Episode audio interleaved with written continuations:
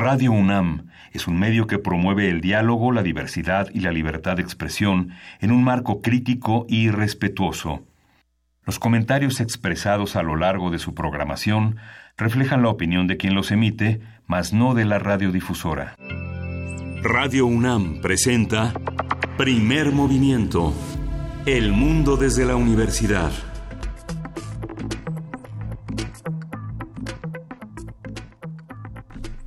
Buenos días, hoy es jueves 23 de agosto, son las 7.06 de la mañana aquí en la Ciudad de México, lluviosa, Luisa Iglesias.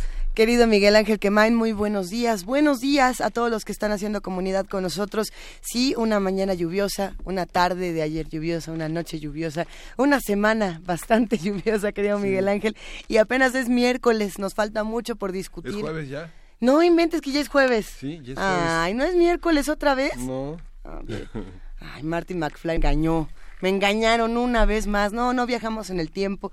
Ya es jueves y tenemos mucho que discutir. Hay muchísimas noticias importantes. Sí, fíjate que fue muy interesante la reunión que tuvieron los eh, rectores, los científicos, los empresarios, los eh, representantes del sector privado para presentar este documento que es un, es un documento muy importante para la ciencia y la tecnología, es hacia la consolidación y desarrollo de políticas públicas en ciencia, tecnología e innovación, con un objetivo estratégico para una política de Estado 2018-2024.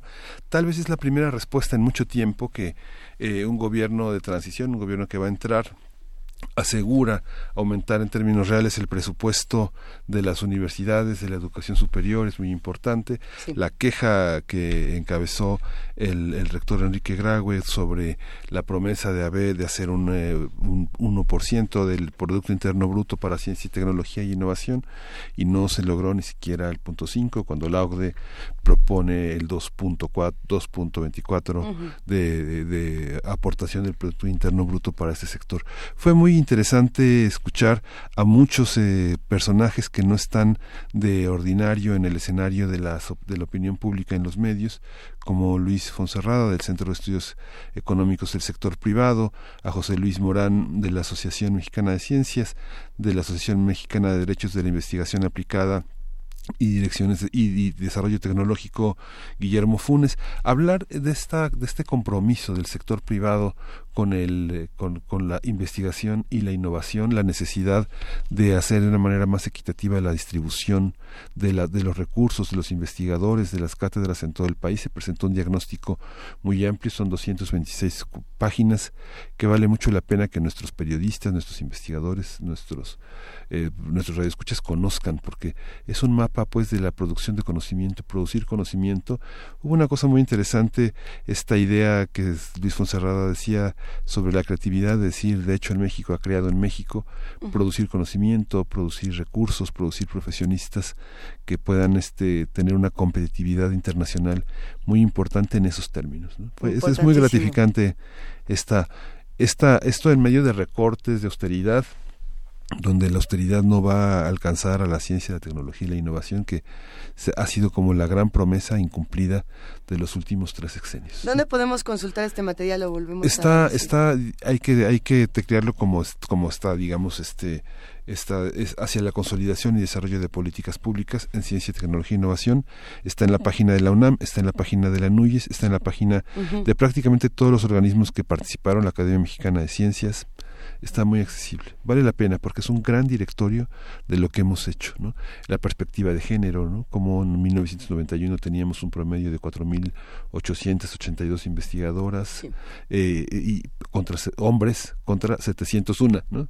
Ahora hay, hay, hay 18.000 contra 10.000, pero en términos proporcionales la participación de las mujeres es mucho más importante, la participación de estados en las regiones ha crecido digamos y seguirá creciendo que sí es esperanzador es esperanzador sobre todo frente a Latinoamérica no que bueno México es eh, la vanguardia de todo esto, de todo este crecimiento ah, compartiremos por supuesto este documento en redes sociales para todos los que quieran consultarle todos los que se quieran sumar a, esta importantísima noticia. Eh, por otro lado fíjate Miguel Ángel que ayer eh, me, me recordaron ya bastante tarde una una cosa que me parece fundamental y es darle seguimiento a las noticias que que, han ocurrido pues hace ya varios años en nuestro país, pero que siguen teniendo un peso fundamental. Ah, pasaron ocho años de la matanza de 72 migrantes eh, y justamente esto fue en el, en el municipio de San Fernando, en Tamaulipas. Obviamente muchos lo recordarán, eh, algunos de los que hacen comunidad con nosotros habrán escuchado esta serie de Radio UNAM de los 72 migrantes que se transmitió eh, pues durante un buen rato y se suma también a esta otra transmisión que pueden escuchar las dos, la de Si hay olvido no hay justicia, para hablar de, de Ayotzinapa. Y bueno, pues eh, Tamaulipas eh, justamente tiene notas importantes que darnos al respecto. El gobierno mexicano indemnizará a las 48 personas de nacionalidad ecuatoriana, quienes son los primeros en recibir este tipo de compensaciones. El caso también involucra, a, como ya saben, migrantes de Honduras, El Salvador, Guatemala y Brasil. Hay que darle seguimiento a estas notas que parece que de pronto pasa una, pasa otra y hay tanta violencia y hay tanto que ocurre en nuestro país que de pronto se nos va y que no se nos vayan estas cosas tan importantes y que sea la educación la respuesta para que la violencia termine. Sí, que los modelos informativos que consisten en que la noticia de hoy ya este es material de la basura de mañana, ¿no? No lo es. Sí, no lo es. Tenemos mucho que platicar con ustedes esta mañana, justamente hablando de, de cómo las noticias no se van y de cómo hay vestigios importantísimos que debemos conservar.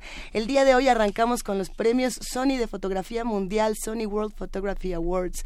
Vamos a platicar con Ricardo Valencia, el representante de la Organización Mundial de Fotografía, que nos habla del concurso justamente que se realiza y bueno, va a estar interesantísimo. Sí, en Historia de México, como todos los jueves, que es ya eh, eh, Alfredo Ávila propone un no solo historia de México es son temas de historia ideas eh, el debate de las ideas que él propone, que él propone y que ha hecho en este espacio ya desde hace mucho tiempo. Él es investigador del Instituto de Investigaciones Históricas de la UNAM y presidente del Comité Mexicano de Ciencias Históricas.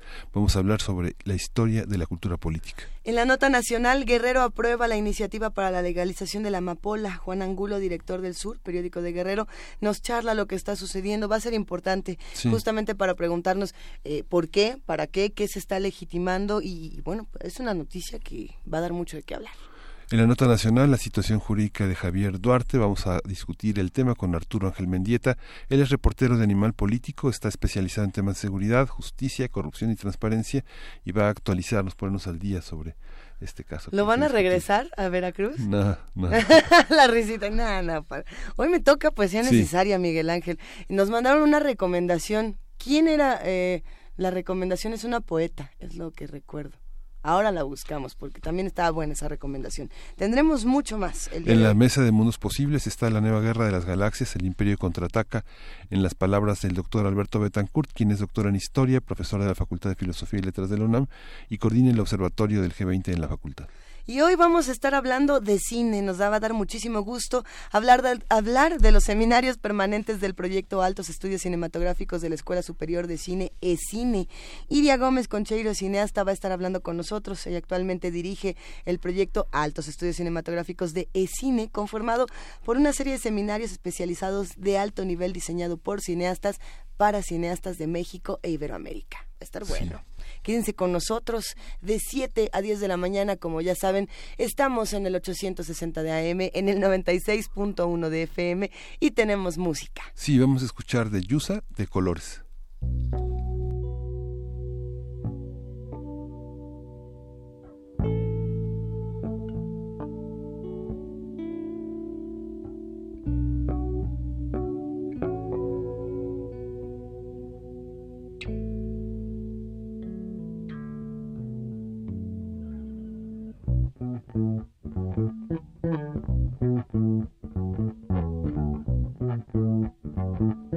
Facilito, facilito.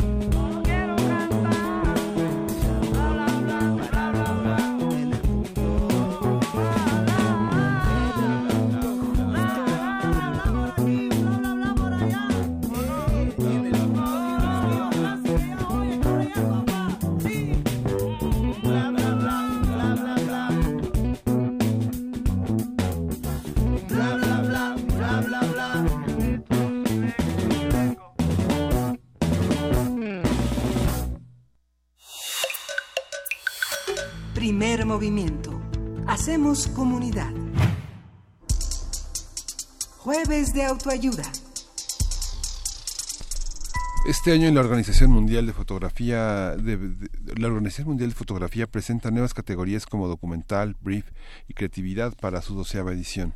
El pasado 5 de junio abrió la convocatoria de este concurso de fotografía, considerado como el más diverso del mundo. Ahora les vamos a ir contando por qué. La inscripción a este concurso es gratuita y lo pueden hacer en www.worldphoto.org. Vamos a conversar sobre este concurso con Ricardo Valencia. Él representa a la Organización Mundial de Fotografía, World Photography Organization, y está con nosotros en esta mañana. Buenos días, Ricardo. Hola, muy buenos días. A ver, estábamos hablando ya fuera del aire, estábamos bastante contentos revisando fotos ganadoras de otros, de otros concursos, platicando de la importancia de la fotografía en nuestro país y en otras latitudes. Eh, ¿Cómo le entramos a un concurso tan interesante como este? Pues mira, la verdad es que este concurso es muy, muy diverso. La intención es tener un escaparate global. En ese escaparate global tú puedes participar en cuatro categorías.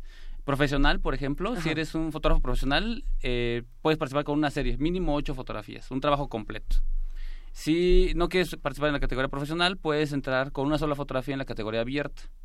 Si eres eh, de edad entre 12 y 19 años, puedes participar en la categoría juvenil. Uh -huh. Y si eres una institución, por ejemplo, invitamos a, a, la gente de la UNAM, por ejemplo, a registrar su institución, a, al, al World Photography Organization, y dentro de esta del programa Student Focus podrías ganar hasta 30 mil dólares para equipar la institución participando en la categoría de Student Focus. Entonces, si te das cuenta, el abanico de posibilidades para participar, si eres un profesional, si eres un este, amateur o, avanzado, o si eres un joven entusiasta de entre 12 y 19 años, eh, puedes participar incluso como institución. Ahora, dentro de cada categoría hay subcategorías. Pueden, eh, puedes participar o competir con la categoría documental, la fotografía de retrato, fotografía incluso de bodas.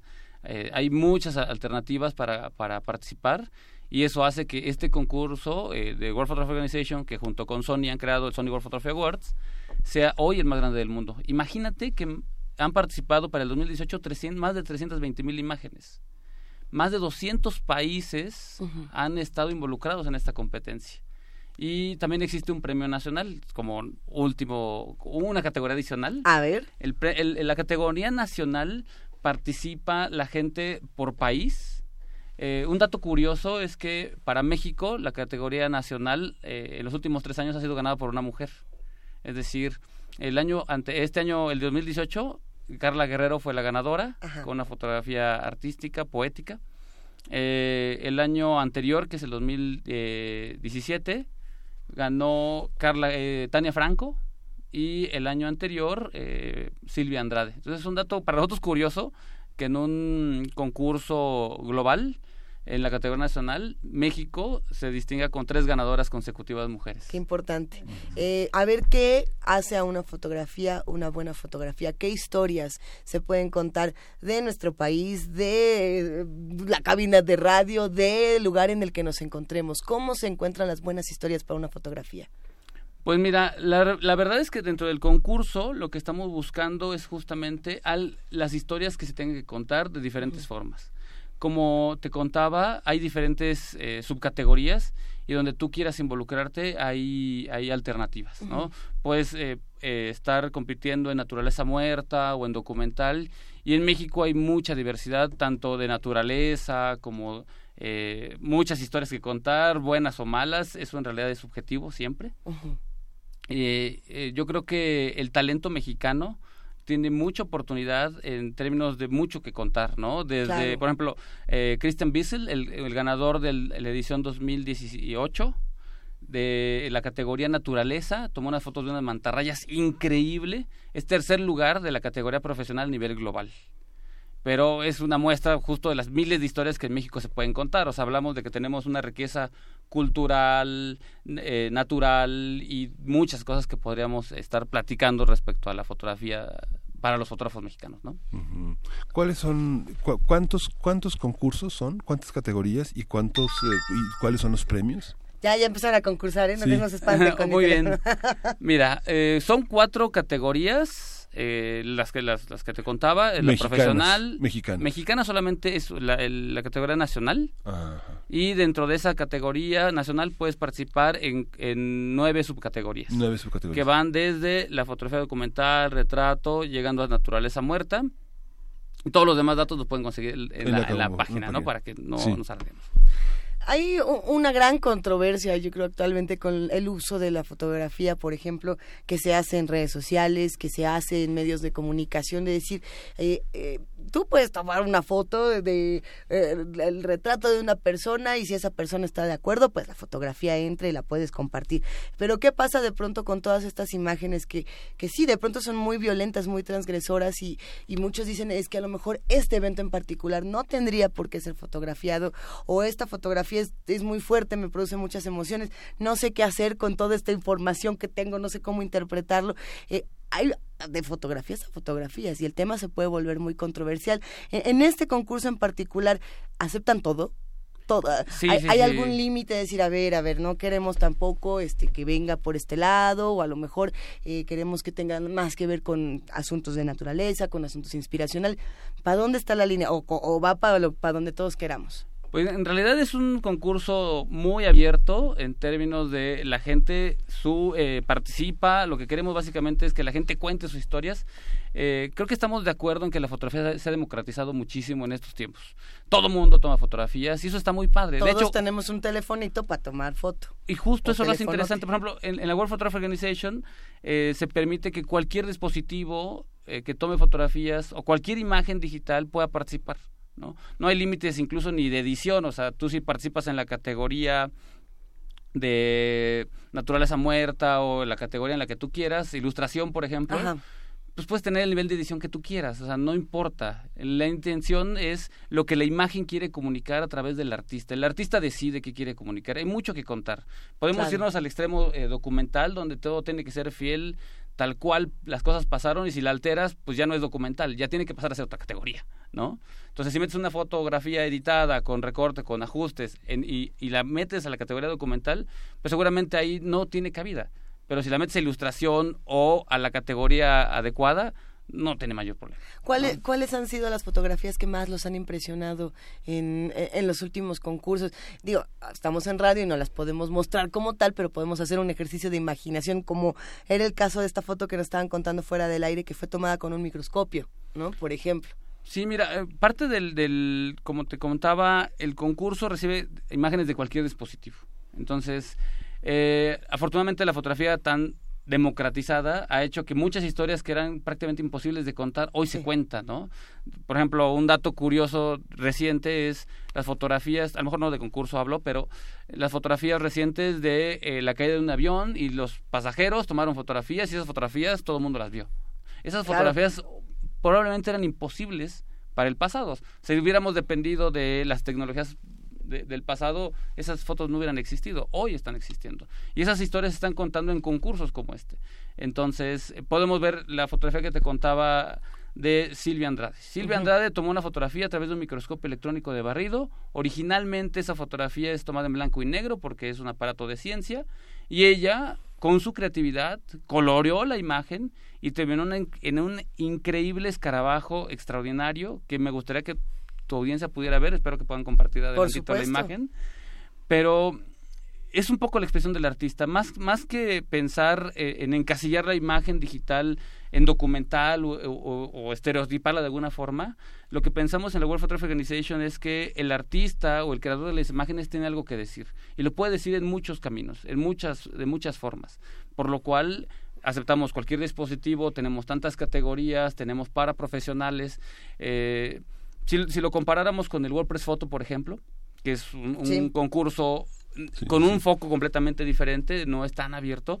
en- y lo vemos hasta en el tamaño, ¿no? Por ejemplo, en el WordPress Photo, por ahí de 70 países participan. El- en, el Sony, World- en el Sony World Photography Awards participan aproximadamente más de 200 países. En imágenes está entre las 7 y 10 mil imágenes en el WordPress Photo. En el World- Sony World Photography Awards participan 320 mil imágenes. Entonces, eso hace que el foco de cada concurso es diferente. En el caso del Sony World Photography Awards, lo que buscamos es ser un festival de la fotografía, un festival de la imagen, donde la gente que tiene algo que contar con una imagen lo pueda hacer y tenga el espacio para tener eh, esta exposición, ¿no? Por ejemplo, si tú ganas el Sony World Photography Awards, pasan muchas cosas. Una de ellas es expones directamente en Somerset, en Londres. Ah, qué maravilla. Entonces, eso es- y, y- y Sony, el Sony World Photography Awards te lleva directamente al, al- a Somerset. Eh, eres parte del libro de, el- del concurso, porque se hace un libro anuario, ¿no? Eh, la exposición del Sony World Photography Awards se vuelve itinerante, recorre todo el mundo, recorre varios países. Estamos buscando que venga a México. Ya les contaremos. Está bueno. Eh, si eres un fotógrafo profesional, puedes ganar hasta 25 mil dólares para, eh, para un proyecto, ¿no? Para, para gestionar un proyecto. Que muchas veces el, el- el fotógrafo tiene mucha idea, mucha creatividad, tiene ya el objetivo, pero hace falta el recurso económico. Entonces, justo también pensamos en eso. Eh, para instituciones, hasta 30 mil dólares, por ejemplo, como premio y posibles colaboraciones con la, eh, con la marca Sony y con la World Photo- Photo Organization- Organization para poder hacer sinergia, ¿no? Para que eh, Claro. puedas tener más exposición, para que puedas tener un crecimiento y desarrollo profesional. Parte de- del objetivo de la World Photography Organization es que, si bien la fotografía se ha democratizado, también podría estar perdiendo de alguna forma valor, ¿no? Por tantas imágenes y tanto. Entonces es darle, Es buscar eso, darle un valor de también.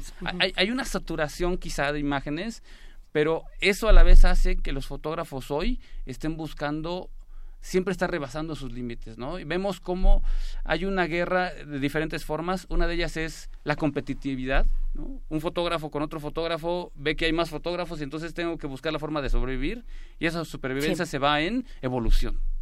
¿no? Eh, Es una ley darwiniana prácticamente, ¿no? Tienes que superarte para poder seguir avanzando y seguir adelante, ¿no?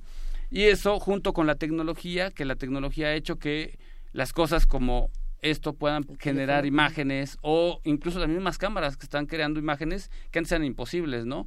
Cámaras que cada vez tienen o más sensibilidad o más velocidad o nuevos lentes o las nuevas posibilidades, este, incluso en términos de video. Pero bueno, este concurso es netamente fotográfico, ¿no? Está, ¿qué, qué- qué es, qué se, ¿Cómo se seleccionan los jurados? ¿Quiénes son? ¿Son abiertos? Eh, es, eh, ¿Cuántos son? ¿Cómo, cómo, de, ¿Cómo determinan? ¿Cómo evalúan? ¿Cómo hacen la curaduría de una exposición tan grande? ¿320 mil imágenes? Mira, se seleccionan de jueces de alrededor del mundo, pues, se busca gente que tenga reconocimiento, trayectoria y experiencia en curaduría, en creación de imágenes. El dato exacto del número, eso sí voy a deber, creo que te, voy a tener que mandar eh, posteriormente, pero eh, lo que se hace sí es, los, todos los jueces o lo- los curadores de este concurso son internacionales con una amplia trayectoria y bueno el, el dato del número te lo paso este, ese sí te lo no, no lo tengo en la mente Lo consultamos Sí. y lo compartimos. Digo, digo, es, es un concurso complejo, digamos, porque, digamos, tú pones a evaluar a, a gente con mucha experiencia a personas que no tienen experiencia. Digamos que la ecuación es compleja, ¿no? Pensar Sí, en sí. que Y en un mundo cambiante en las sabe, imágenes y el discurso sabe, cambia. normalmente piensa en alguien que no sabe, ¿no? Digamos que sí. fundamentalmente. ¿Cómo, qué, qué, qué han entendido, qué han aprendido de estas ediciones de fotos? ¿Están desde 2012? El concurso tiene, esta es su doceava edición. Ajá. Serían 12 Doce- años 12 del, ediciones. Del, del ¿Y concurso. cuál es la tendencia en el mundo, digamos, de 320 mil imágenes, a dónde van? ¿Cuál es el registro, digamos? Los que tenemos la fortuna de tener la, la visión, de poder ver, ¿qué vemos? De poder entender, ¿qué entendemos? ¿Qué toma la gente? ¿Qué es lo que mandan? Digamos, una vez que está jerarquizado, este, hay unos temas que predominen, hay, hay unas visiones del mundo que, que son las más predominantes. ¿Qué es lo que nos dice del mundo? Pues mira, lo que te puedo decir es que de manera indiscutible la fotografía se está diversificando y hay muchas formas de ver, muchas historias que contar, mucho que la gente, la cultura, el país es tan diverso. Eh, a lo largo de estos 12 años ha habido una evolución en la forma, en la, eh, eh, en la historia.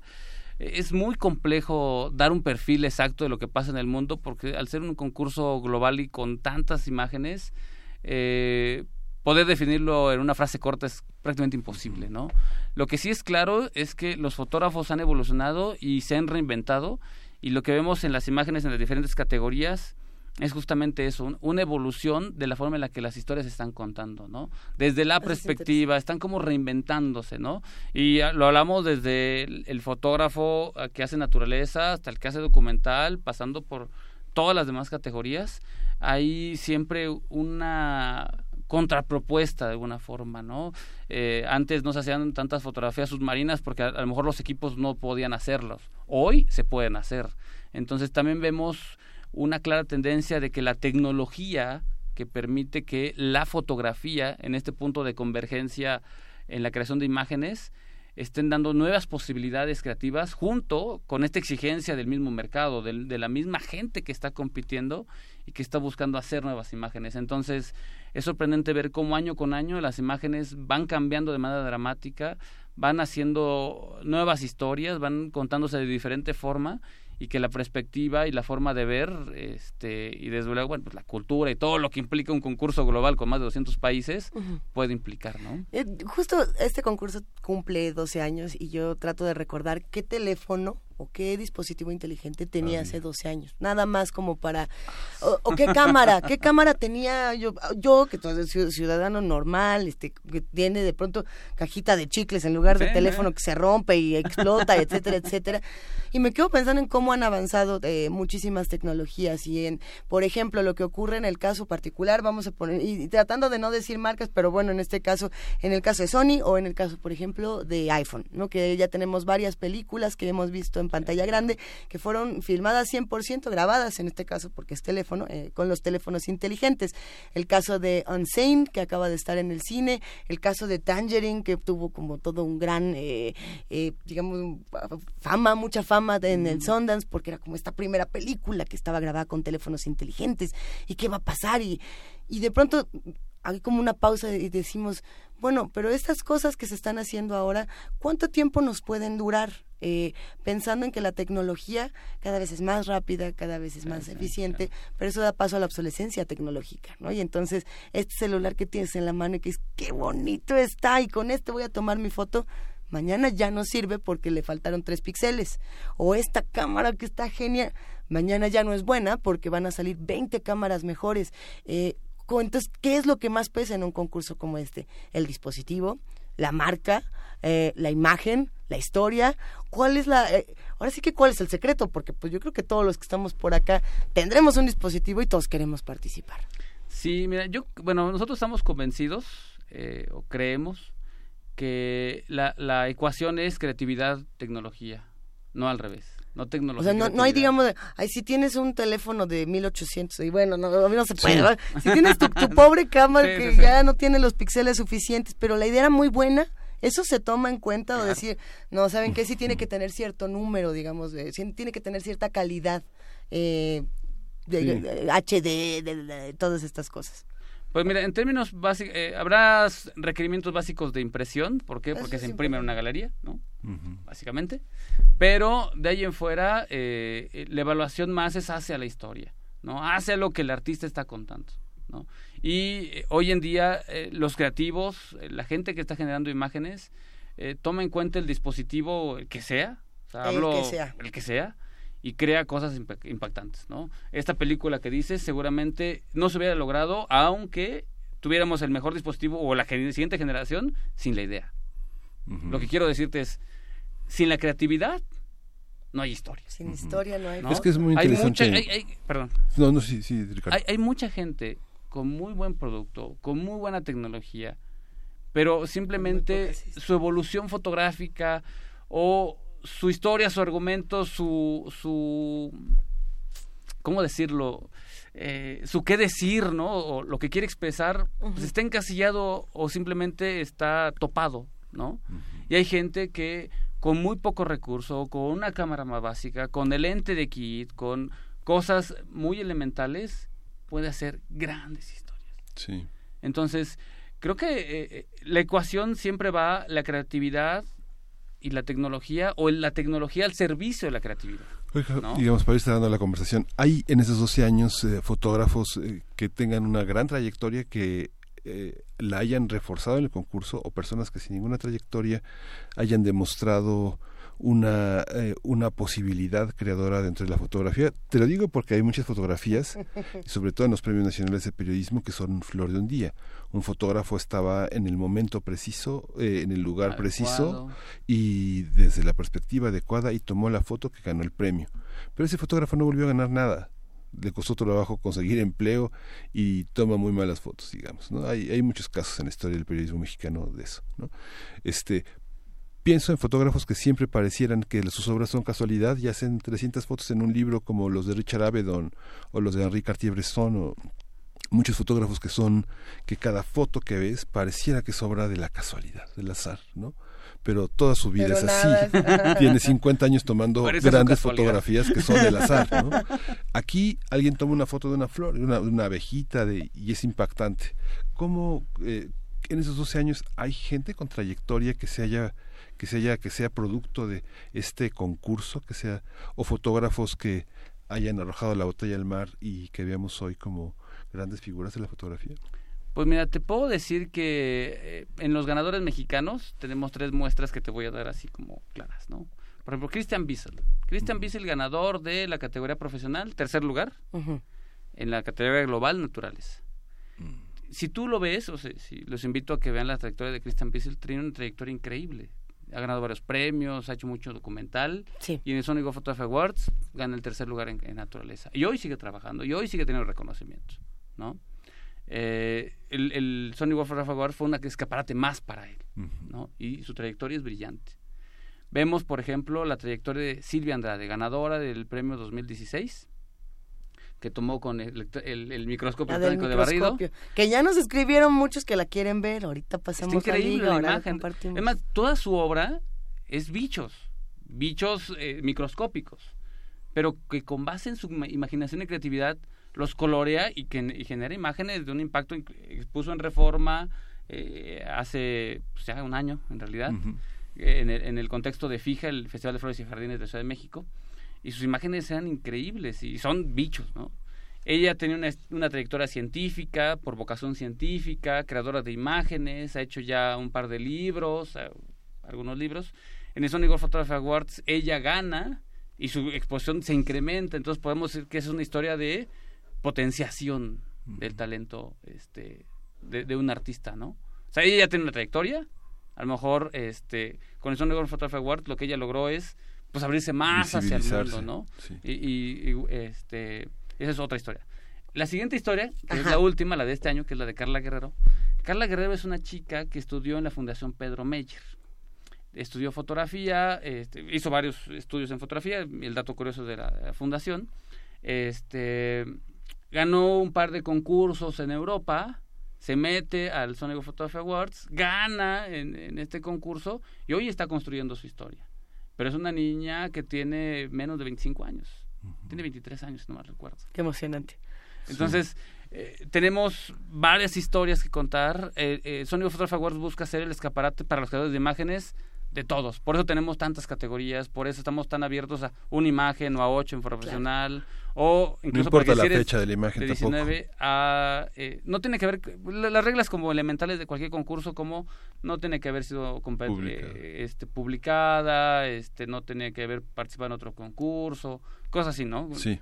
No se robe la foto de su cuate. Tiene, tiene que ser propia, tienes que tener los Claro. derechos y cosas de esas. Hay que ¿no? hacer un Sí. concurso honesto, muy abierto y sobre todo muy diverso. Eh, es muy emocionante lo que nos estás contando, Ricardo. Nos piden en redes sociales y ya también para ir cerrando que nos compartas dónde, cuándo, cómo y a qué hora le podemos hacer y si no, una liga para que podamos consultar toda la información. Ok, eh, ustedes pueden en la liga, en la, en la página de internet worldphoto.org, Ujú. ahí está toda la información. Eh, las categorías son cuatro. eh, cierra, la profesional cierra el 11 de enero. La categoría Falta, Student tenemos Focus- tiempo para pensar Hay una buena historia. ¿no? Puede- puedes, con- puedes meterte a lo que llevas del año y buscar la historia que más te impactó y contarla ahí. O bien puedes hacer, generar un proyecto de aquí a, a diciembre para que en enero metas. Por favor, este, a lo mejor pónganse el target de, la meta de eh, noviembre, porque eso de que nos ganen las prisas y que si llegan a Es que hay que tomar, hay que tomar, hay que tomar, a la Guada- hay que mera tomar hora. Guadalupana, los días de muertos, el 20 de Antes del. Guadalupe Reyes, por favor. Sí. Eso, eso Pues profesionales y amateurs que le entren, ¿no? Todo Entonces, mundo tiene una posibilidad en ese concurso, ¿no? Eh, Los ciclos de cierre empiezan a partir del 30 de noviembre, que cierra el Student Focus, que es para instituciones en particular, Bien. y hasta el 11 de enero. Bueno, hay que lanzarnos a buscar el azar. Ahorita nos tomamos unos selfies, a ver qué. A ver Que seguro qué es ganadora. inventamos. Emocionante de verdad y sobre todo, eh, un concurso muy abierto, muy diverso, muy sincero y que nos va a dar muchas emociones. Hay que meternos a worldphoto.org. Ahora sí que es foto en inglés, PH, no, no foto con F. Nada más con eso ya lo encuentran. Ya lo compartimos en nuestras redes sociales, en arroba P Movimiento, en Diagonal Primer Movimiento 1 Y no nos queda más que agradecerte, Ricardo Valencia. Gracias por acompañarnos esta mañana. No, al contrario, gracias a ustedes. Gracias, gracias, la Ricardo. Acá seguimos. ¿Qué imagen tienen los que hacen comunidad con nosotros? Mándenos unas fotos. Sí. A ver las fotos más eh, experimentales que hayan tomado. Pónganlas en nuestro timeline y les decimos cómo las pueden mandar al No concurso. se las vamos a premiar, pero sí se las vamos a agradecer. Se las premiamos con nuestro entusiasmo. Sí. Pero mejor entrar al concurso. Vamos, vamos, vamos con música. Vamos a escuchar de Bruno Culé, la, fa- la fanfarria de la vida. Eso.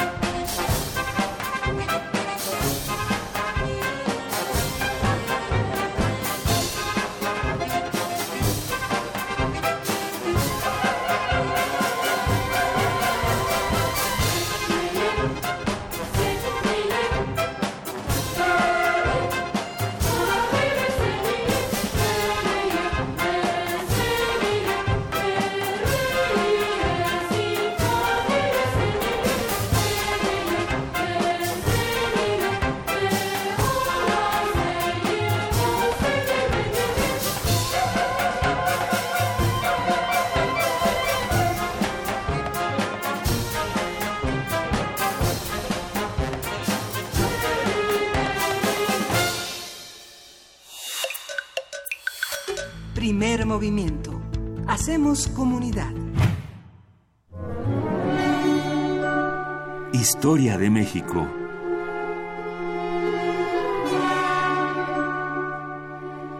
Bueno, ya es historia desde México porque es la historia, Alfredo. ¿Cómo estás, Alfredo? Eh, historia de México ha sido el tema como recurrente, pero en las últimas semanas eh, Alfredo Ávila ha tocado el tema de las ideas, de la política, de la cultura, muchísimos temas. Pues mira, hay, hay muchísimos temas. Muy buenos días, Luisa. Buenos Muy días, Ángel. Ávila.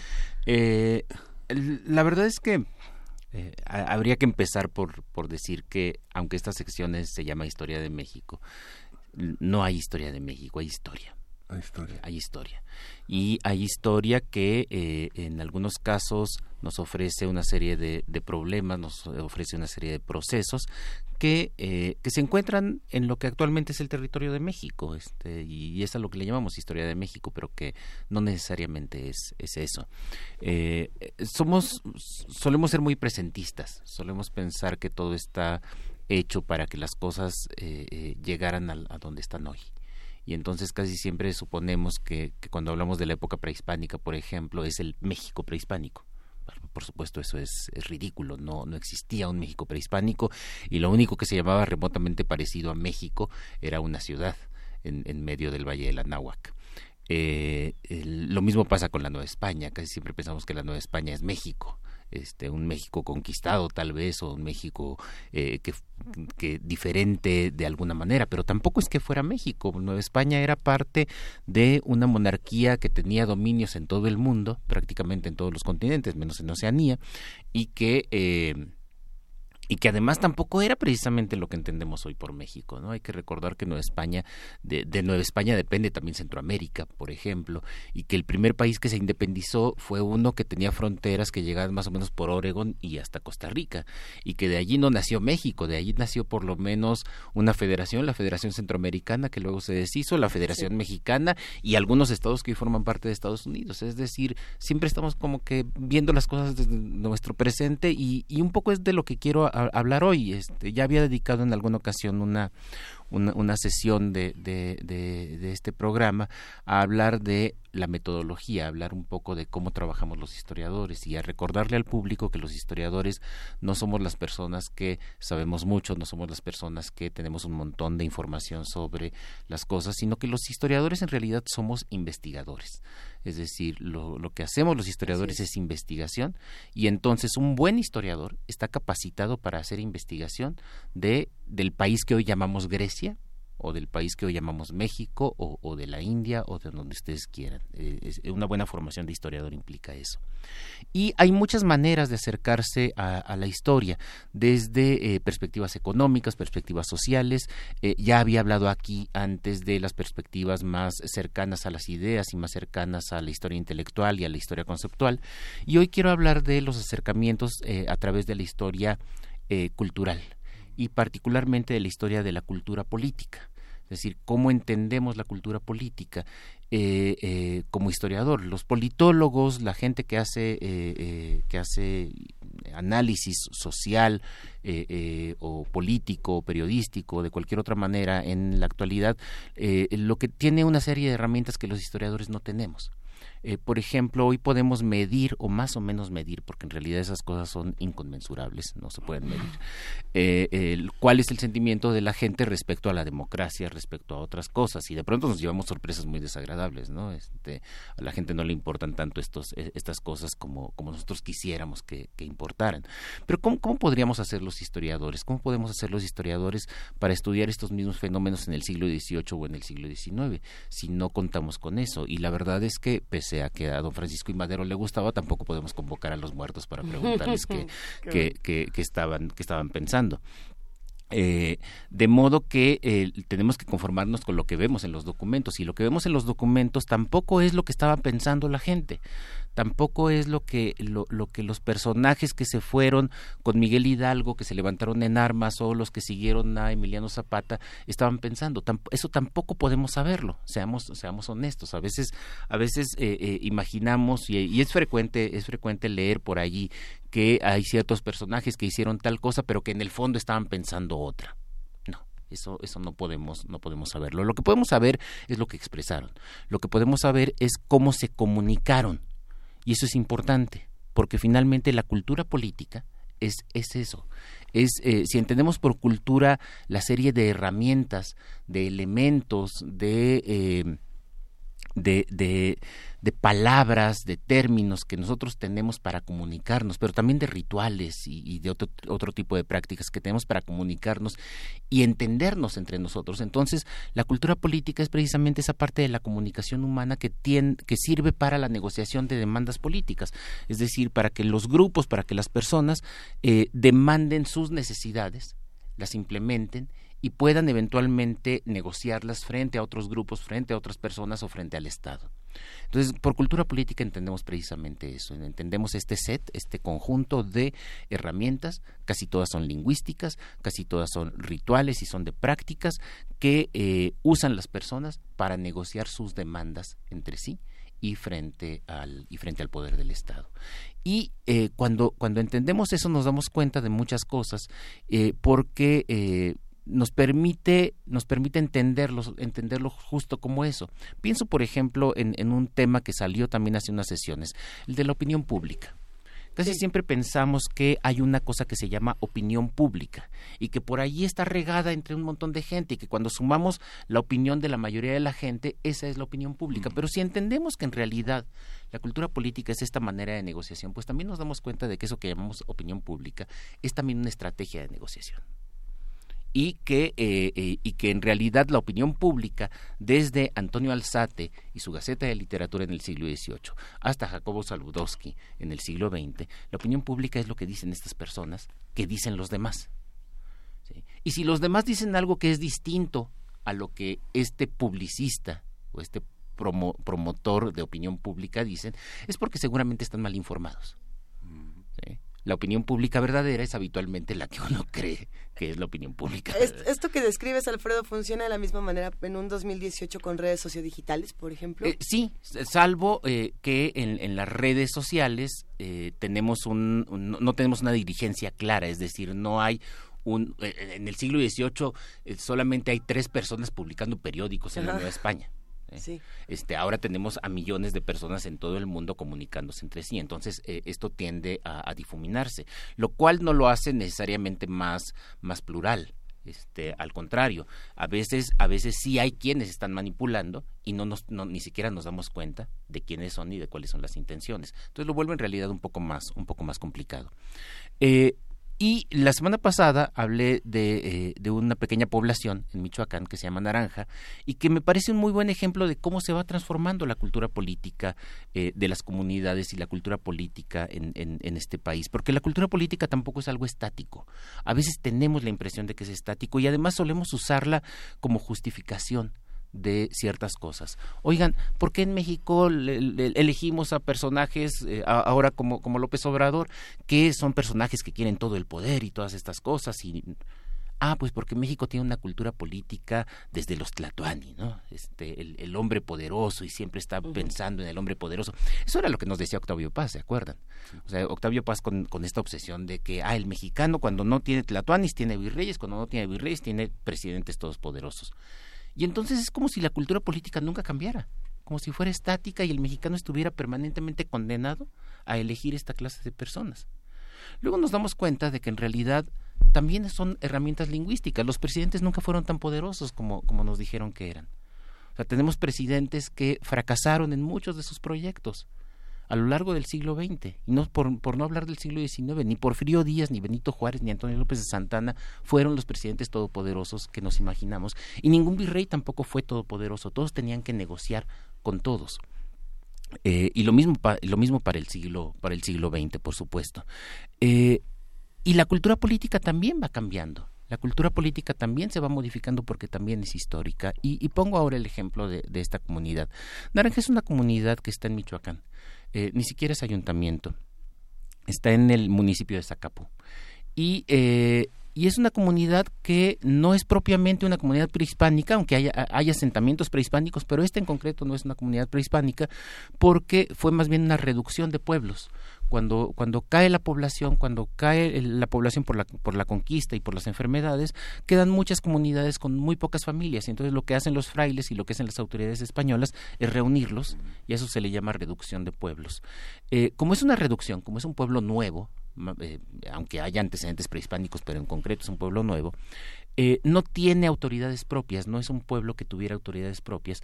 Y entonces la gente de Naranja empieza a organizarse a partir de cofradías, a partir de otras formas de asociación eh, aceptadas en la época para conseguir tener una república de indios, es decir, para que ellos puedan elegir a sus eh, eh, regidores, para que puedan elegir a sus autoridades, a sus gobernadores. y esto les permite además tener fondo legal, es decir, tener unas tierras que ellos cultivan y que dan en usufructo a las familias que, que lo integran y, y además negociar frente a las autoridades. Hay un tribunal de indios, que termina dándole la razón a las comunidades indígenas en la inmensa mayoría de los casos. Es decir, ahí hay un mecanismo que ellos tienen para negociar.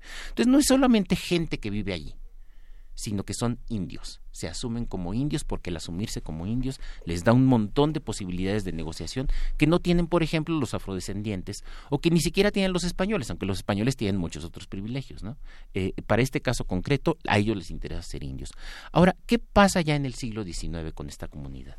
En el siglo XIX lo que tenemos, eh, en esta comunidad y en muchas otras, en el siglo XIX lo que tenemos, eh, y ustedes lo saben, es esta pugna de los liberales, eh, sobre todo a mediados del siglo XIX, y de pronto tenemos en Michoacán un gobernador que se llama Melchor Ocampo, que es un liberal que está peleando contra, particularmente contra la diócesis de, de, Michoacán, tienen allí una serie de conflictos, pero también contra, contra otros grupos, y entonces nuestra comunidad de Naranja sabe que ya no le vale ser indio, que no les sirve ser indio, porque si son indios y van a los tribunales, los tribunales les van a decir, bueno, a mí tú, tú eres ciudadano y tienes los mismos derechos que, el que, te, que, al que estás demandando. Y si al que estás demandando es un hacendado, que, que suele serlo, y que suele ser un tipo poderoso y que puede comprar jueces, entonces pues nuestra comunidad va a tener, va a tener problemas. Vamos a hacer una breve pausa en esta participación del doctor Alfredo Ávila, que se está poniendo buena y que además ya está despertando, como siempre, gratos comentarios en nuestras redes sociales. Y regresamos, eh, ¿te parece bien si continuamos después de esta pausa. Ahorita venimos.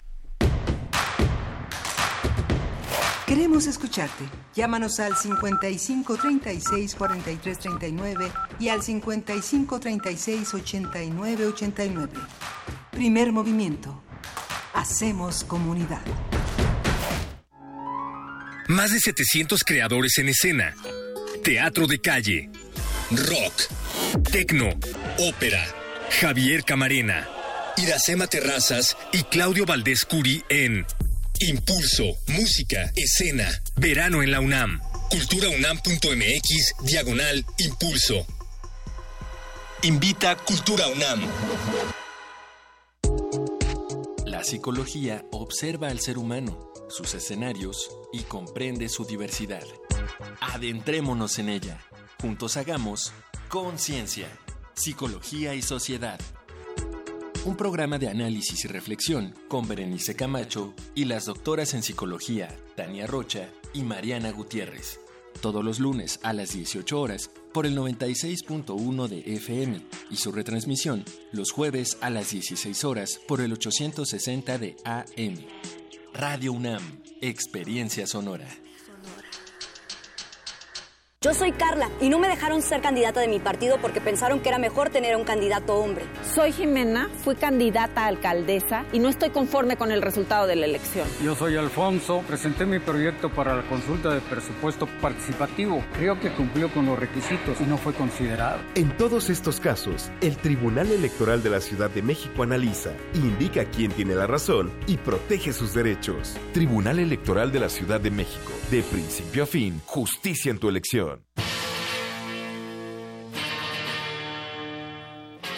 Después de 50 años, cuando despertamos, el rock seguía ahí. Como los dinosaurios que nunca existieron, dejó huellas de su paso por el mundo.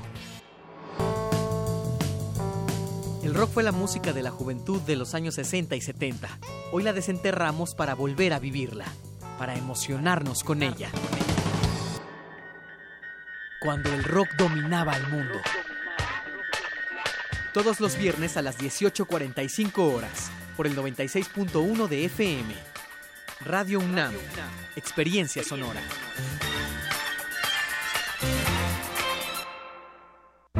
Soy profesora y la UNAM es mi casa, la Universidad de los Mexicanos, porque todos los mexicanos nos beneficiamos de ella. Desde aquí, sus científicos operan el Servicio Sismológico Nacional.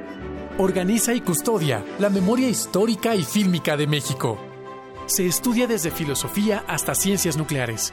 La UNAM es grandeza y está en mi biografía. Soy orgullosamente UNAM.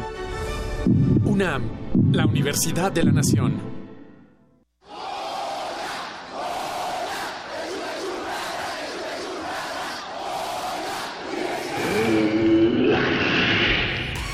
¿Te identificaste? Identifícate con Fundación UNAM y ayuda a becar a miles de alumnos universitarios. Súmate 5340-0904 o en www.funam.mx. Contigo hacemos posible lo imposible.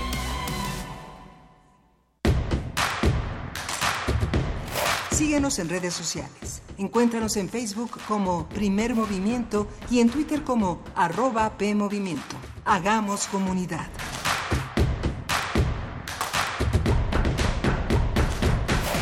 En este momento son las 8 de la mañana con 4 minutos. Como ya les decíamos, es jueves, no es miércoles 23 de agosto. Y estábamos conversando con el doctor Alfredo Ávila, que ustedes saben, es investigador del Instituto de Investigaciones Históricas de la UNAM y presidente del Comité Mexicano de Ciencias Históricas. ¿En qué nos quedamos, querido Alfredo? Pues mira, estaba hablando de cómo se va, cómo se va transformando la, la cultura política y todo lo que esto implica, ¿eh? No, no solamente es un cambio de lenguaje. Vamos a ver cómo también hay, hay, eh, eh, eh, el cambio de lenguaje cambia otras cosas. Sí. Entonces, lo- lo- te- est- estoy con, con el ejemplo de una comunidad michoacana que se llama Naranja, que fue una república de indios, la gente se asume como indio y por lo tanto puede negociar eh, eh, sus demandas, básicamente control de recursos naturales por parte de la comunidad. ¿Qué sucede cuando llegan gobiernos como el del Melchor Ocampo, para los cuales los indios ya no importan? Lo que importan son los ciudadanos. Lo que importa es un orden liberal moderno.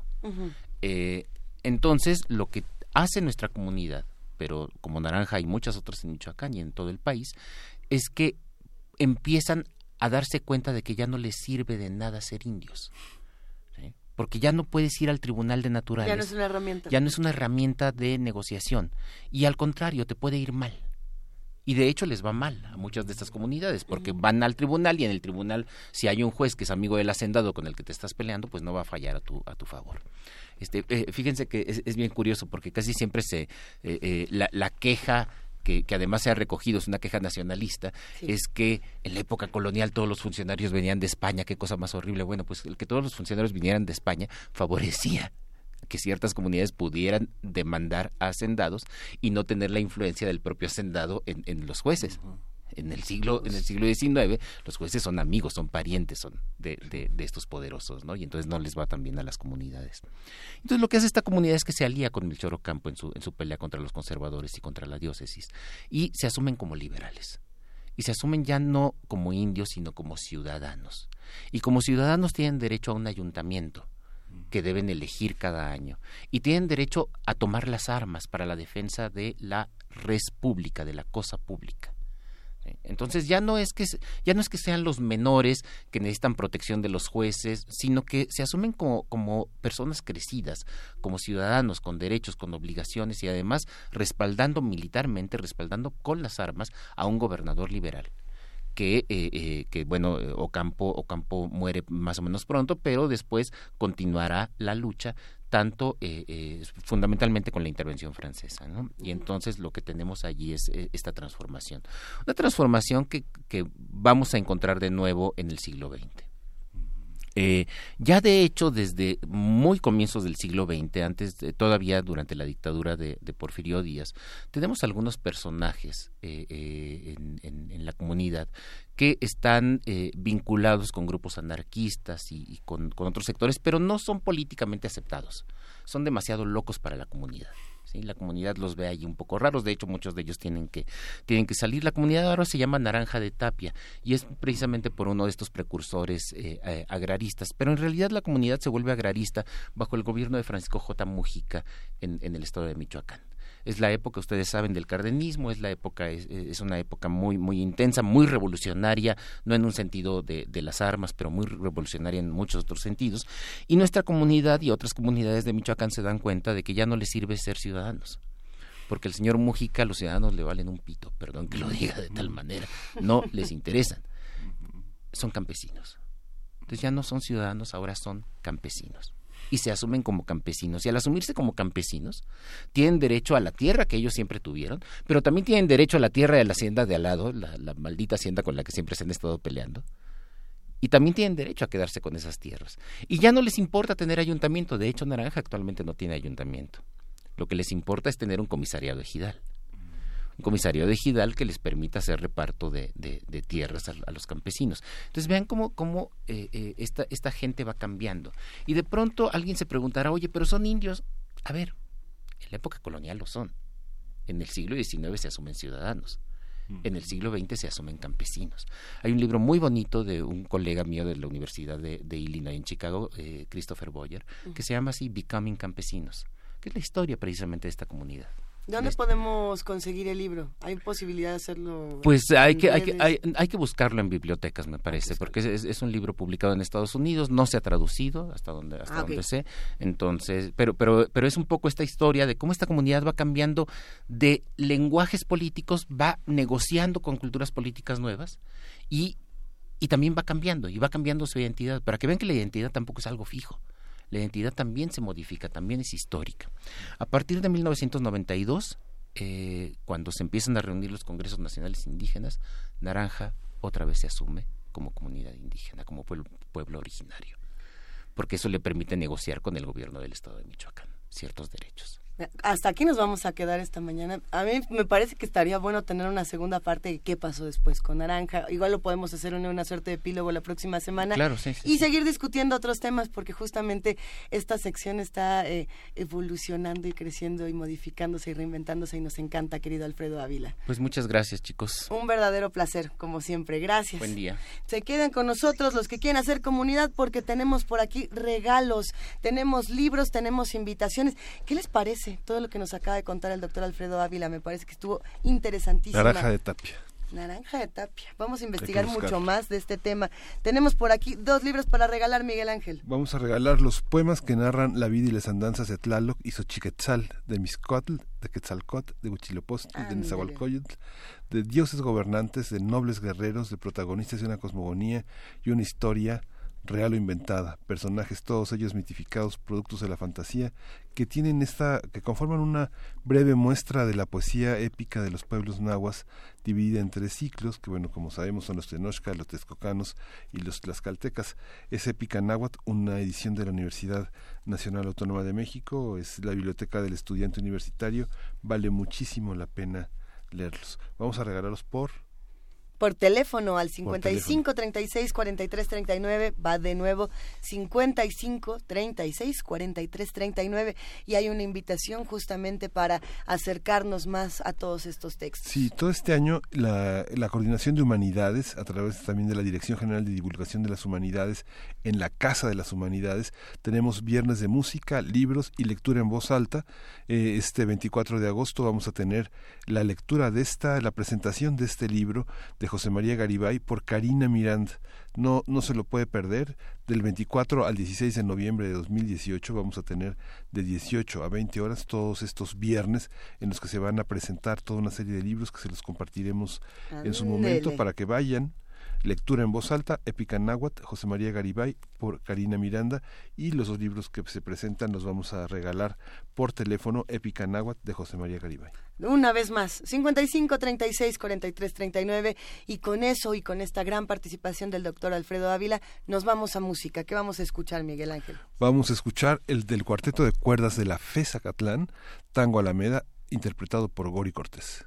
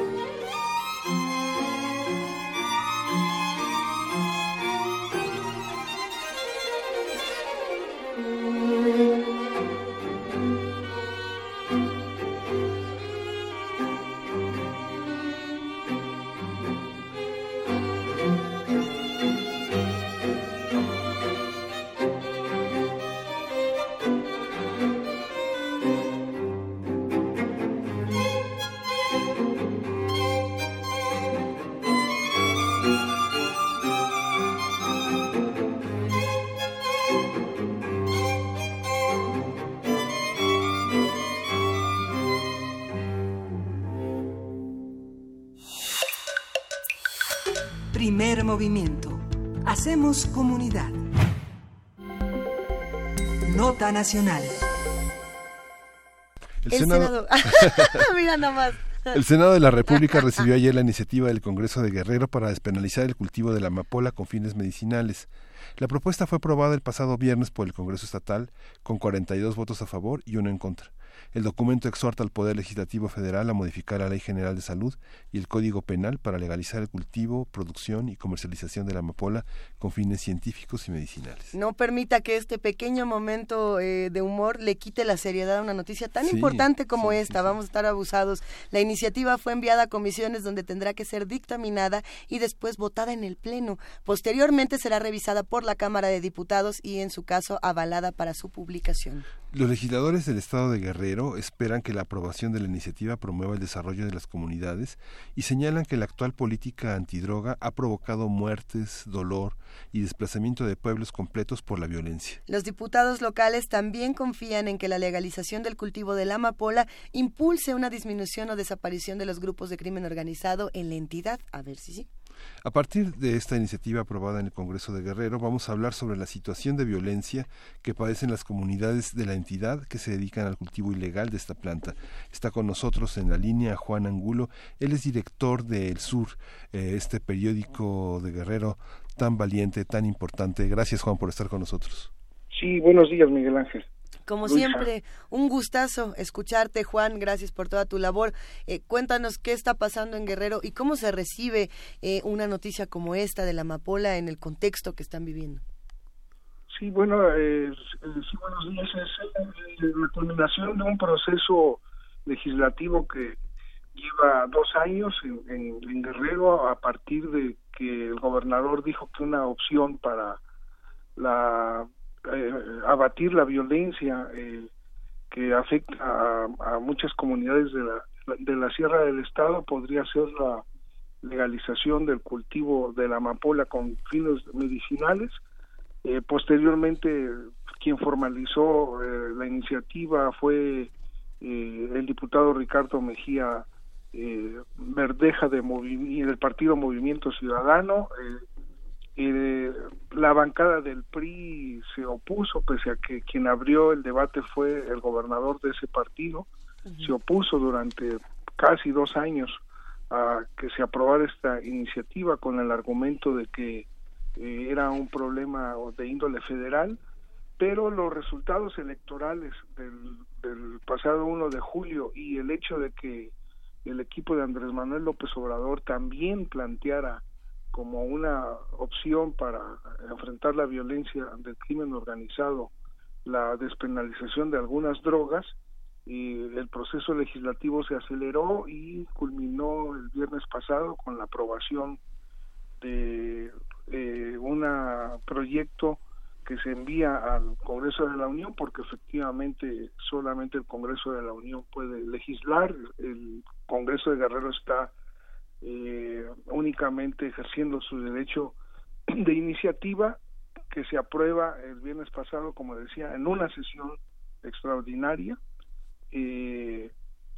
con propuestas de reforma al Código Penal, entre otras que eh, se habrá penas de uno a seis años de cárcel para quienes cultiven la amapola sin permiso y diversas eh, eh, propuestas de cambio a la ley general de salud porque se entiende que serían las autoridades de salud del país las que controlarían la producción de esta de esta planta porque el propósito es que sea solamente con fines eh, eh, medicinales. Y bueno efectivamente las comunidades de la sierra son de las más afectadas con la violencia cíclicamente hay hay este enfrentamientos balaceras eh, pueblos tomados por algún grupo del crimen organizado que quiere controlar la producción, pueblos desplazados también eh, eh, eh, de la sierra que se van a las cabeceras municipales, en algunos casos incluso se van a, a, a ciudades lejanas, a, a sus lugares de, de, de origen, eh, eh, muertos, eh, de, de, afectación graves a los servicios públicos, cierre de hospitales, de escuelas, suspensión del servicio de transporte, un problema realmente grave que afecta a toda la sierra algunas veces la sierra cercana a Chilpancingo, otras la sierra cercana a Cihuatanejo, otras en la montaña, y prácticamente en toda la sierra se cultiva la amapola, es muy propicia la, la, el, suelo serrano para esta para esta planta y eso explica que Guerrero sea pues el principal productor de amapola en Guerrero y eventualmente lo llega a ser también del mundo. El que sea para usos medicinales y científicos no, no deja la situación en, un poco como en el, en, el mismo caso, porque finalmente la cultivan para fines recreativos, para usarlas para la, para la droga, ¿no?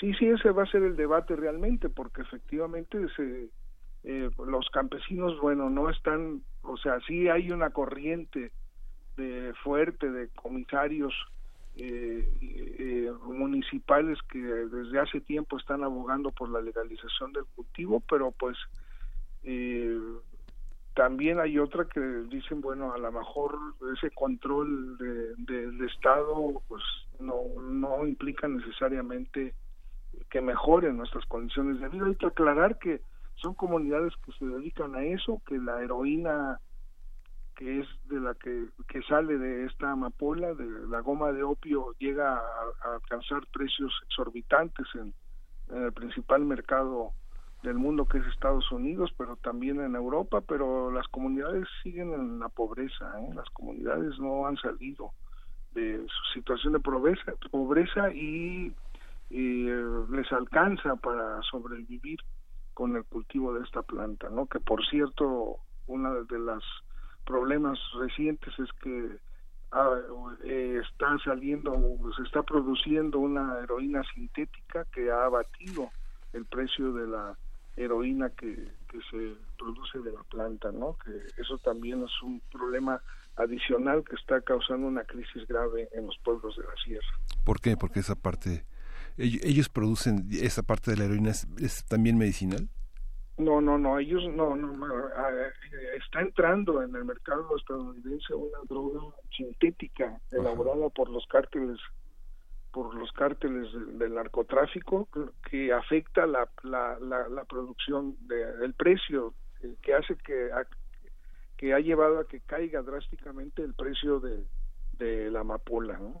digamos son sus competidores, es una droga que se produce en otros lados, es una droga de laboratorio, de diseño. ¿no? esta, eh, las comunidades, eh, todo, todo el mundo va por separado, los diputados, las autoridades de salud, las autoridades políticas y, y, los campesinos. Eh, ¿Por qué esta oposición tan continuada, tan generalizada por parte de los diputados? ¿Hay una opción que tuviera que ver con la legalización de la droga o, o, nunca entró a discusión esa parte? ¿Tiene que ser una, una competencia federal o...? No, bueno, finalmente llegaron a un acuerdo, ¿no? Finalmente hubo una oposición de la bancada del PRI, pero eh, finalmente accedió en el contexto de que las nuevas autoridades federales, el, el gobierno de Andrés Manuel López Obrador está coincidiendo también que en que una eh, de las opciones para enfrentar la violencia eh, criminal es la despenalización de, algunas drogas. ¿no? Ahorita hay acuerdo, hay acuerdo, los propios comisarios de la Sierra están, están de acuerdo con la medida y se van a reunir este sábado eh, para precisar sus propuestas, las propuestas que le van a hacer llegar al gobierno de, López Obrador para incorporarse al debate organizadamente y eh, entiendo que van a participar en los en el foro por la pacificación que se va a realizar en Acapulco el martes de la semana que Justamente de aquí al martes eh, hay muchas cosas que se tendrán que discutir, Juan, y, muchas personas se han manifestado en contra de estos foros de pacificación, han dicho en, diferentes espacios, desde Juárez hasta ahora, este próximo martes en Acapulco, que, que los foros de pacificación y que la palabra perdón no vienen a no vienen a cuento cuando hay tantas otras cosas que discutir previas a. ¿Qué opinas? ¿Qué puede pasar de aquí al martes y qué tenemos que atender para estar justamente justamente atentos y listos para la discusión de, de los foros del martes?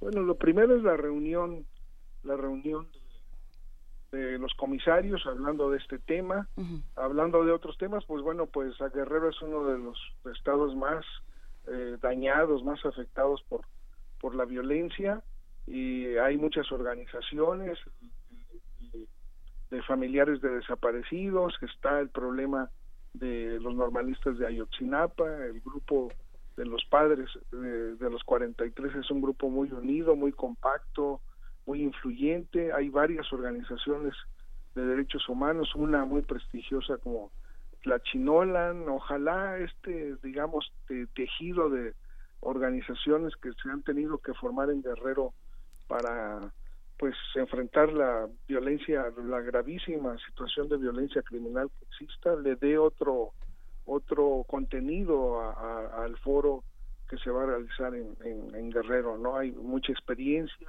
eh, buenas eh, organizaciones muy muy muy sólidas y tema y, el tema eh, digamos candente aquí está todo no aquí aquí todo lo que tenga que ver con la pacificación del país pasa por Guerrero no tenemos desaparecidos políticos tenemos desaparecidos por violencia criminal tenemos pueblos desplazados tenemos un grave problema que afecta a, gremios enteros de, transportistas de comerciantes por el, los, el problema de la extorsión, tenemos violencia política, ese fue el estado donde más candidatos eh, a puestos de elección popular fueron asesinados o desaparecidos, entonces prácticamente todo lo que tiene que ver con una estrategia de pacificación del país como una nueva manera de, de, de, enfrentar eh, el, el, problema de la inseguridad pasa necesariamente por Guerrero y ojalá esto le dé otro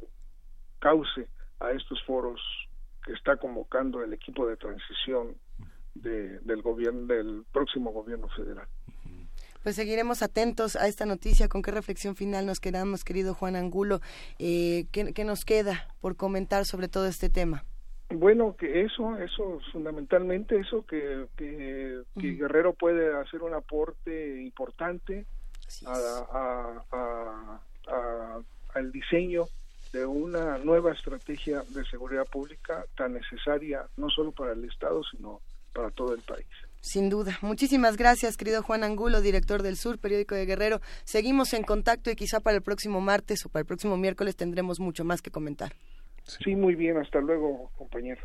Gracias. Un abrazo grande. Vamos a ir con música. Vamos a escuchar de Charo Bogarín y, y, Malena Muyala, Pasos.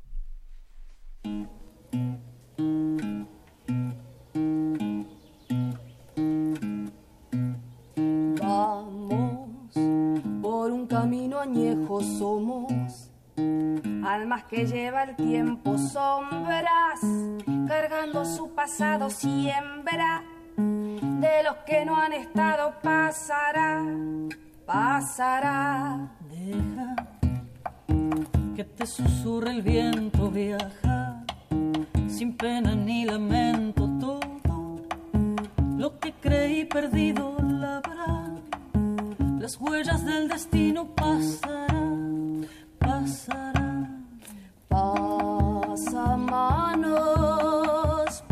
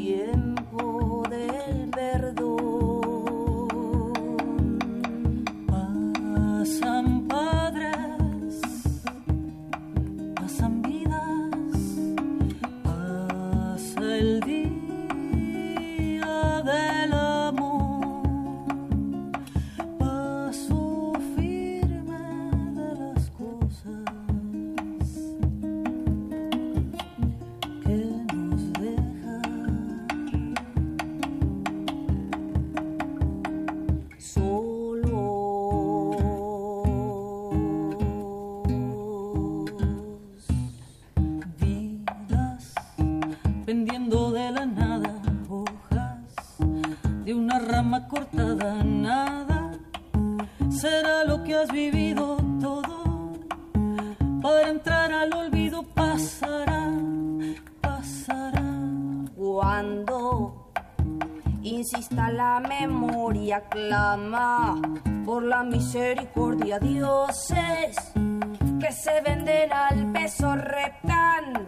En un mercado inmenso pasará, pasará, pasamanos pasa tiempo, pasa calles, paso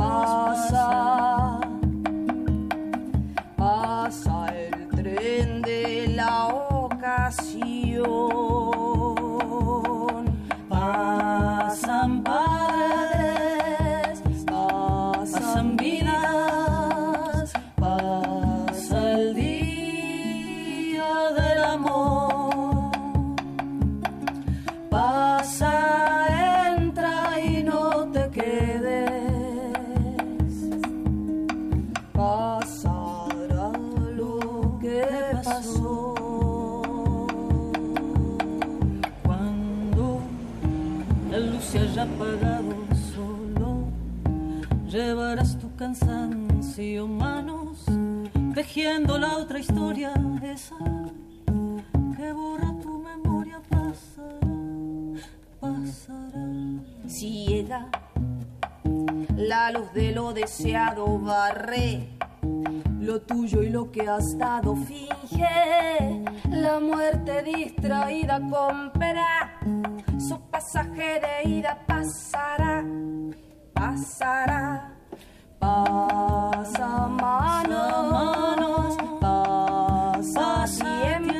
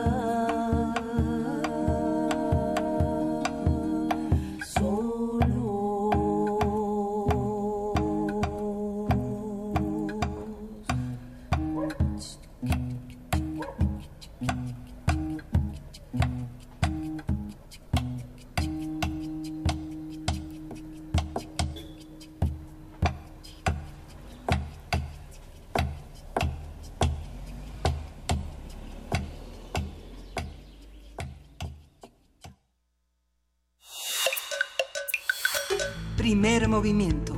Hacemos comunidad. Hacemos comunidad en primer movimiento y atendemos también los mensajes que nos mandan eh, a través de Facebook, a través de Twitter. porque ya nos dijeron nada más? Eh, leen los de Twitter, también leemos los de Facebook y los leemos con muchísimo cariño. Escuchamos sus llamados en el 55 36 43 39 y nos da muchísimo gusto poder compartir y hacer comunidad con todos ustedes. Sí, por supuesto que hemos notado que hay algunos problemitas con la transmisión de TV UNAM que todavía dice, que es lo que nos han estado comentando en redes, que está transmitiendo ese primer movimiento, pero que cuando le prenden, pues no está primer movimiento, Miguel Ángel Quemain. No estamos, pero sí estamos. Sí, exactamente. O sea, pronto volvemos, no se Sí. Es un acto inconsciente de nostalgia de TV UNAM. ¿A ¿Qué, qué tú crees que TV UNAM nos extraña como nosotros los extrañamos? Sí, es el Internet de las cosas que, sí, que tienen su propio inconsciente y que siguen funcionando así. El inconsciente y el Internet de las cosas, que se parecen tanto. Mucho que seguir discutiendo. Vamos a volver, por supuesto, a TV UNAM. Recuerden que nos podrán ver a partir de, luego les contamos, a través del canal 120 y del 20.1 de TV Abierta. Vámonos a nuestra segunda nota nacional, esta nota del día interesantísima con Arturo Ángel Mendieta. Quédense con nosotros. Nota del día. La Procuraduría General de la República reconoció que no contaba con elementos suficientes para acreditar a Javier Duarte el delito de delincuencia organizada y por esa razón se reconfiguró el delito de asociación delictuosa. Con esta modificación, el exgobernador de Veracruz podría enfrentar el proceso en libertad. Mediante un comunicado, la PGR aclaró que se trata de uno de los procesos que lleva en contra de Duarte de Ochoa, a los que deben sumarse las acusaciones que integra la Fiscalía General de Veracruz. Miguel Ángel Yunes, gobernador de la entidad, aseguró ayer que si Javier Duarte obtiene la libertad, será detenido inmediatamente por elementos de la Fiscalía Veracruzana. En una conferencia de prensa dijo que su antecesor cuenta con dos órdenes de aprehensión por abuso de autoridad, incumplimiento del deber penal, coalición, peculado y tráfico de influencias, además de otra pendiente por el delito de desaparición forzada. También recordó que la Auditoría Superior de la Federación ha presentado 72 denuncias en contra de Duarte Ochoa por el desvío de casi 72 mil millones de pesos. A partir de las notas publicadas sobre la PGR y el caso del exgobernador de Veracruz, vamos a hablar sobre su situación jurídica, las acusaciones pendientes en su contra. Nos acompaña Arturo Ángel Mendieta, él es reportero de Animal Político, está especializado en temas de seguridad, justicia, corrupción y transparencia, autor del reportaje Empresas Fantasma de Veracruz. Buenos días, Arturo Ángel. ¿Cómo está? Muy buenos días, ¿no? Un gusto y un placer estar con ustedes. Ah, ya te extrañábamos. Qué gustazo escuchar tu voz, Arturo Ángel Mendieta. Eh, ya sabes que en este espacio te admiramos, te queremos y por supuesto le damos seguimiento a todo tu trabajo. ¿Ahora qué pasó? Pues, Cuéntanoslo este, todo.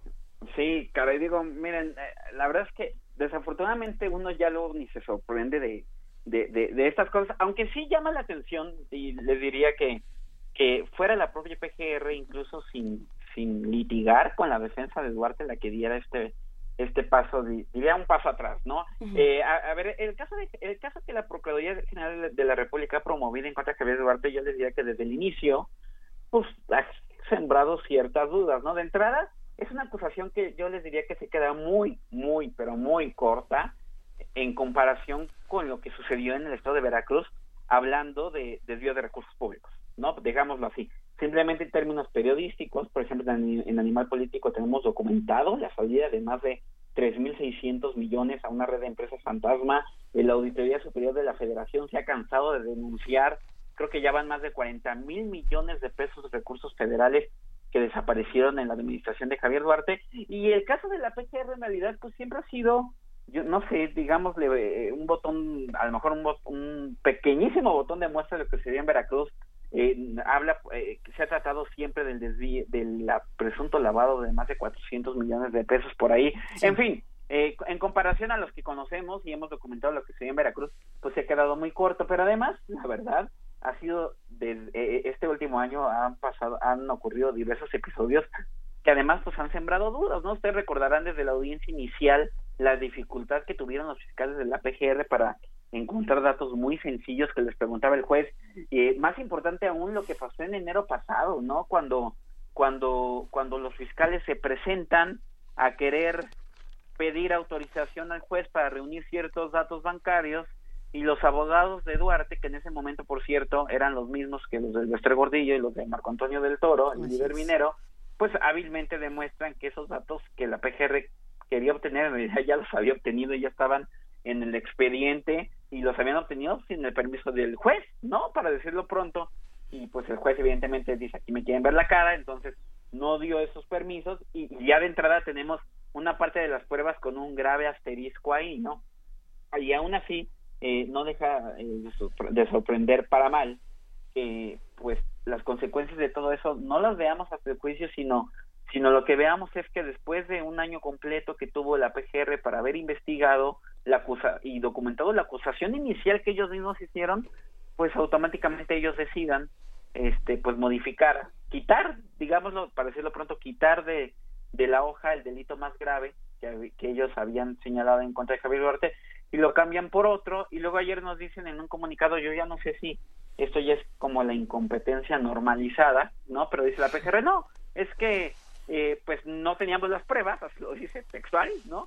No teníamos las pruebas y entonces pues mejor lo cambiamos por otro con el afán de tener un caso más sólido. Pues sí, pero ese otro delito por el cual lo cambiaron pues es un delito muchísimo menos eh, grave, eh, evidentemente mucho más sencillo de documentar, pero entonces yo creo que es el reconocimiento de que no pudieron y, y, y a lo mejor se quisieron evitar ya otro bochorno o otra vergüenza o Sí. vayan a ver ustedes que de que se les cayera a pedazos el caso ya ha llegado el momento en que estemos en el juicio porque ni siquiera ahí hemos llegado y, pero ya hemos visto este cúmulo de de, traspiés que ha tenido la Procuraduría para intentar defender este caso. Muy mala semana para la PGR, sin duda. Todo, al parecer todo lo que hace le sale mal y algunos dirán que por incompetentes y otros dirán que por corruptos y otros dirán que por qué. ¿Tú qué piensas de, de la PGR, querido Arturo Ángel? Ahora, ahora, ¿por qué todo de pronto le sale tan, entre comillas, mal? Mira, yo no sé si de pronto no, en realidad es que creo que la, la- lamentablemente eh, la PGR, al igual que muchas procuradurías del país, lleva años mostrando severas dificultades para sacar adelante ciertos casos. Así Mira, es. nosotros publicamos en Animal Político hace unos días una nota relacionada con con el tema del homicidio, ¿no? Eh, eh, eh, en ocho años la PGR ha investigado más de 400 homicidios eh, eh, en el país, porque hay que, hay que recordar que si bien el homicidio es un delito que le toca de inicio a las procuradurías, hay algunos que por sus características le toca, le se tienen que investigar a nivel federal, y ha investigado más de 400 homicidios, y en todo ese periodo ha obtenido dos sentencias, imagínense, ¿no? Este, estamos hablando de una efectividad pobrísima, este, menor al 1%, y entonces eh, eh, eh, insisto, esta, esta, además, eh, los casos de la auditoría, para volver al caso de Javier Duarte, eh, la Auditoría Superior de la Federación lleva cuatro años presentando denuncia tras denuncia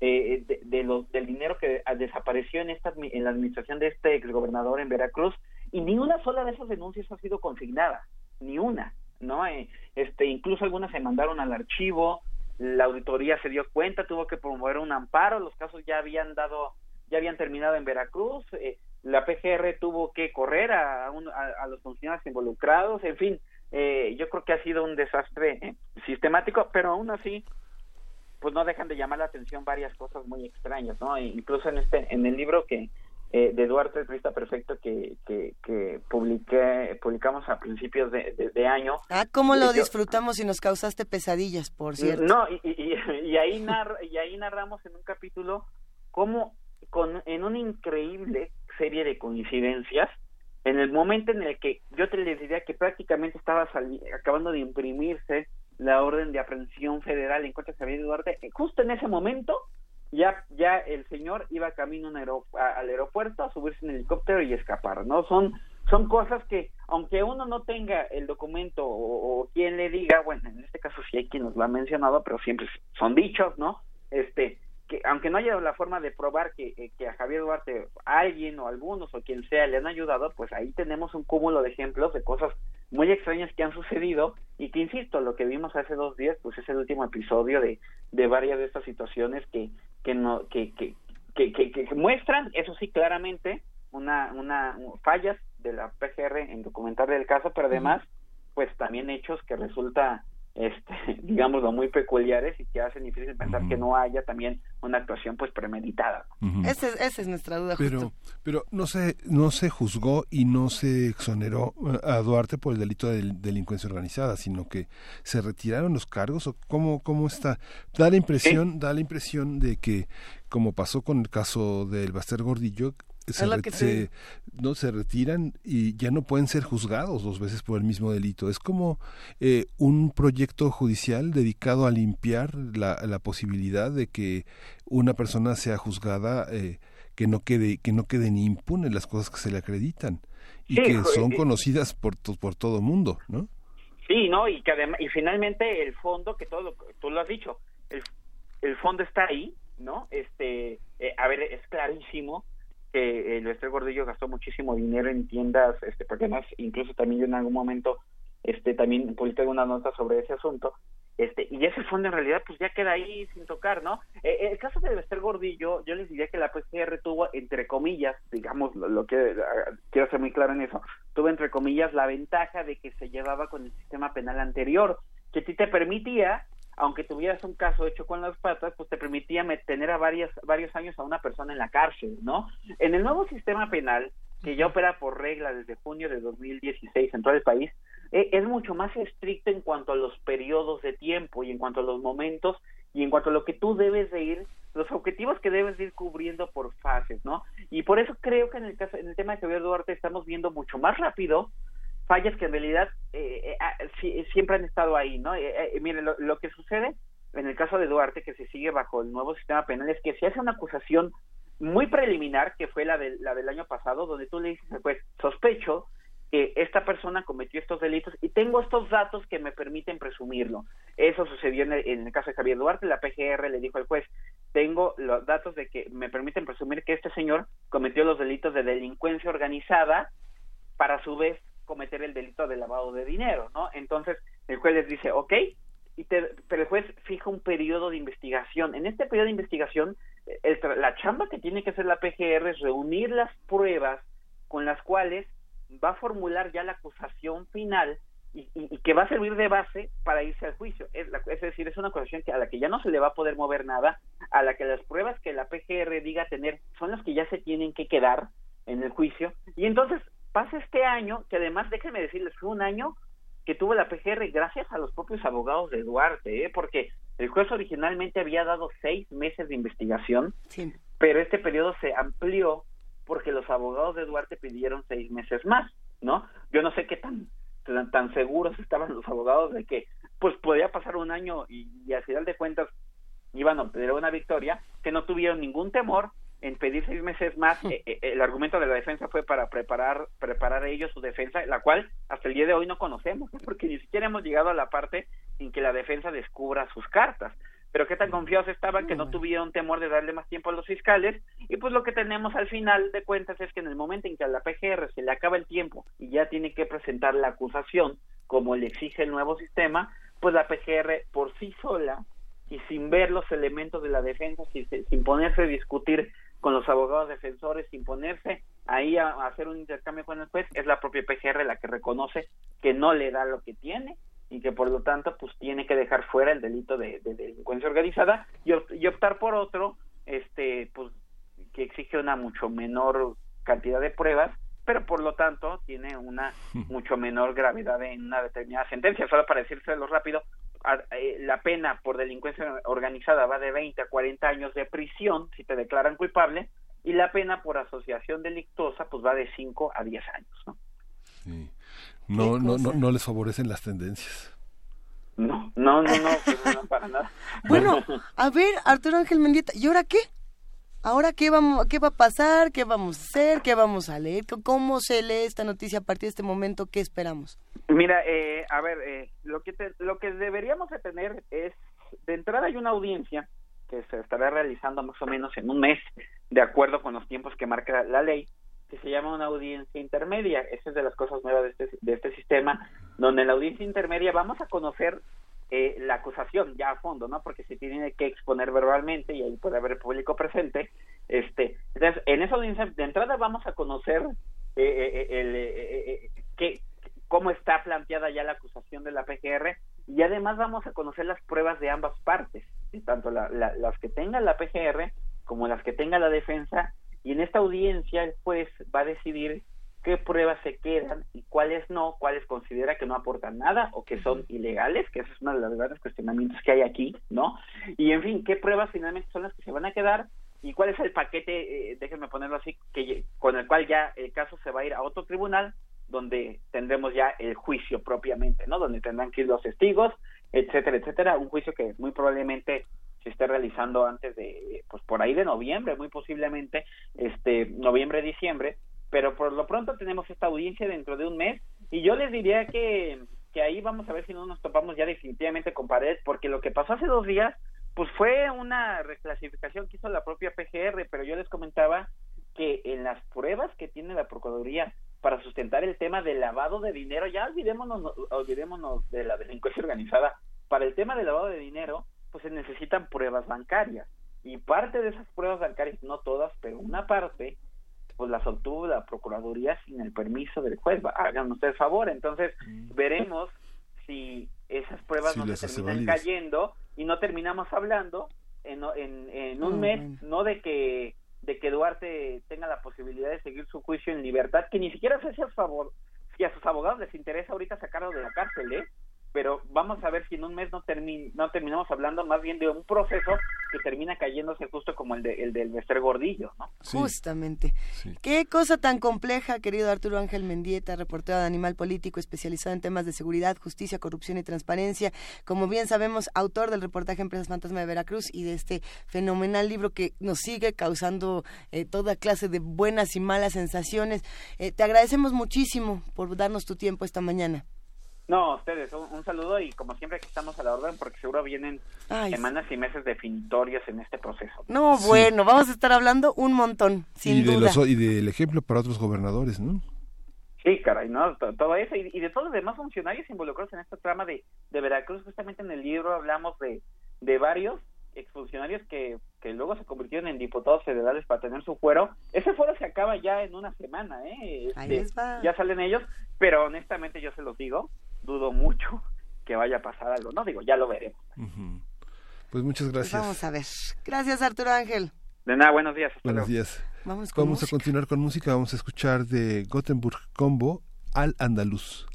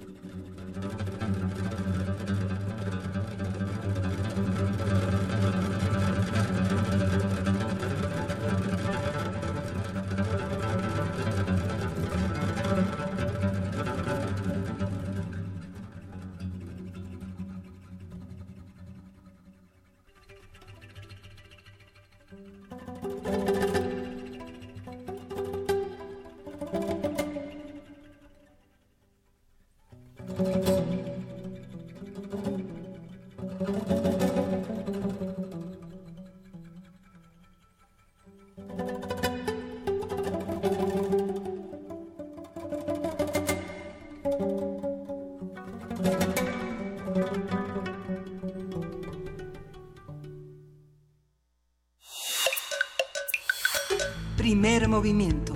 Hacemos comunidad.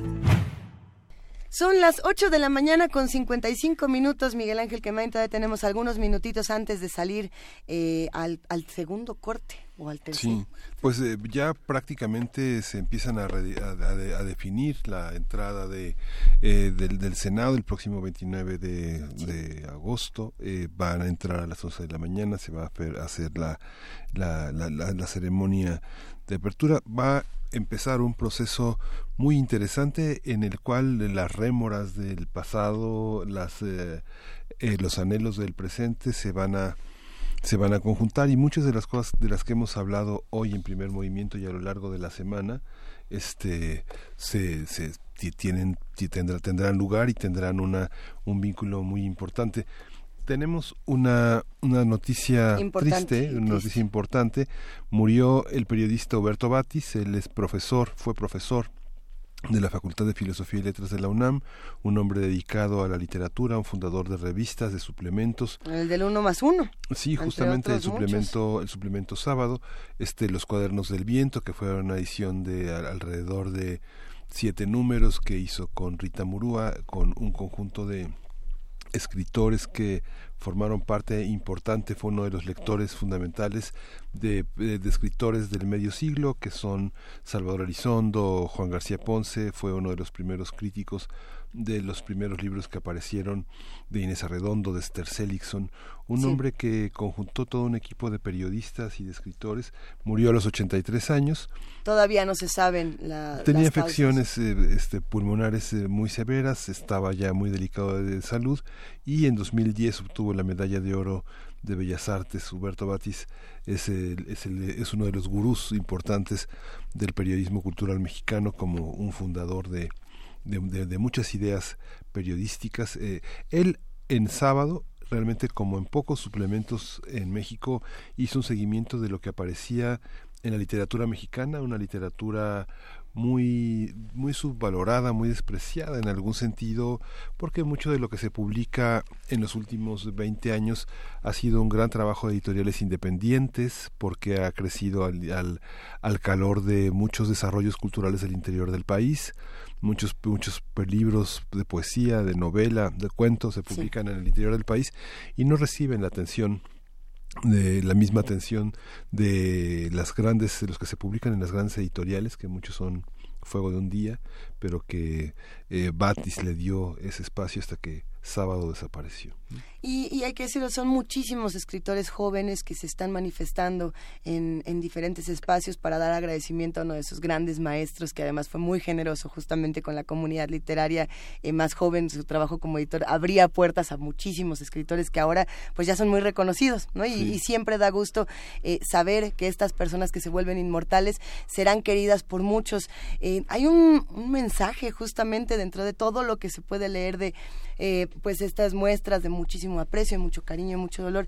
Dice eh, Rafael Cabrera, Huberto Batis fue el único intelectual que acudió al funeral de Elena Garro el 22 de agosto de 1998. Todos los demás le dieron la espalda. Ahora él murió el mismo día que ella, 20 años después. Qué interesante la reflexión. Se queda esta reflexión aquí, cómo apoyamos a, a nuestros escritores, qué hacemos con el trabajo editorial, eh, a los más jóvenes, a las mujeres, a, lo- a- a todos, ¿no? ¿Y qué, Sí. qué, qué pasa cuando se nos están yendo todos nuestros grandes maestros?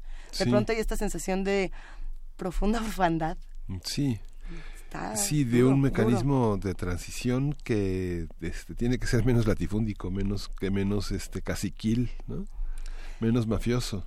Con esta, con esta reflexión nos vamos a quedar eh, lectores de, de Huberto Batis, eh, pues sí, fa- familiares, amigos, a todos les mandamos un gran abrazo y les recordamos que el fallecimiento de estas grandes figuras los vuelve inmortales y nos obliga a regresar a los textos y a Sí. regresar a estos grandes trabajos. Eso es bueno. Dentro Y de digo todo. menos caciquil y menos mafioso porque inevitablemente las grandes tendencias, las vanguardias, las originalidades tienden a estabilizarse en cotos de poder eh, que no necesariamente son este dañinos, ¿no? Terminan siendo dañinos, pero son formas de organización que tenemos. Qué bueno que lo dices tú y no lo dije yo.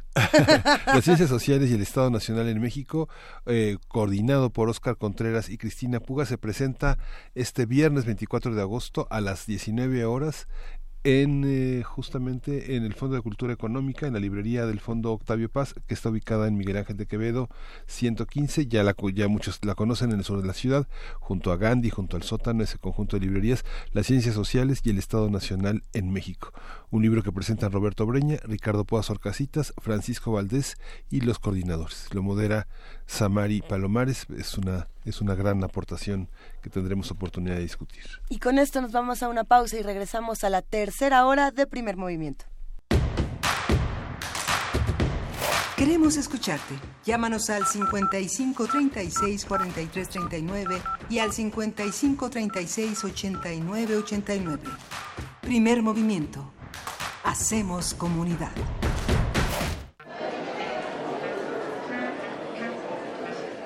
Historia de la literatura. Concepción del arte. Idealismo revolucionario. Amores fugitivos. Conferencias magistrales.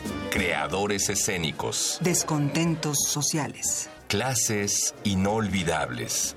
En más de 100 años, ¿Cuántos recuerdos no han circulado por los pasillos de la Facultad de Filosofía y Letras? Eureka. Un programa con Filo, Sofía y Letras. Escúchalo todos los lunes a las 16 horas por el 96.1 de FM. Radio UNAM. Experiencia sonora.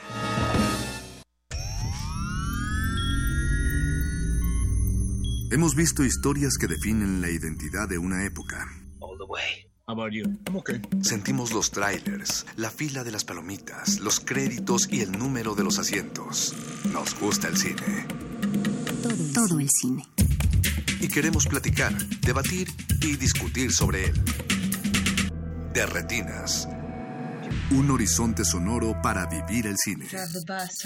Martes, 21 horas. Por el 96.1 de FM. Radio UNAM. ¿De qué color eres?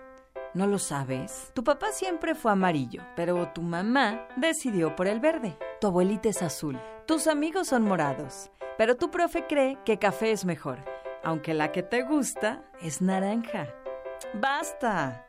Dejemos de vernos en colores y démosle un rostro humano a la política. Queremos escucharte. Suma tu voz a la nuestra. Entra a www.somoscomotu.mx. En el Partido Humanista, somos como tú. El Museo de Arte Carrillo Gil exhibe la muestra El Gran Malentendido, Wolfgang Palen en México y el surrealismo disidente de la revista DIN, integrada por 134 piezas en diferentes disciplinas y técnicas. Una exploración a partir de la obra, proyectos, conexiones y efectos que el artista austriaco generó a su paso por México entre los años 1939 y 1947 y 48. El Gran Malentendido, Wolfgang Palen en México y el surrealismo disidente de la revista DIN se puede visitar en el Museo de Arte Carrillo Gil. El Museo Universitario del Chopo te invita a visitar dos nuevas exposiciones a partir del 11 de agosto. Telón de boca, de Pía Camil. Un textil sonoro realizado con 350 playeras de bandas musicales intercambiadas con visitantes del museo y del Tianguis Cultural del Chopo, realizado en resonancia con su valor en la cultura alternativa y sus modos de interacción. Esta instalación escultórica estará en la Galería Central hasta el 9 de diciembre.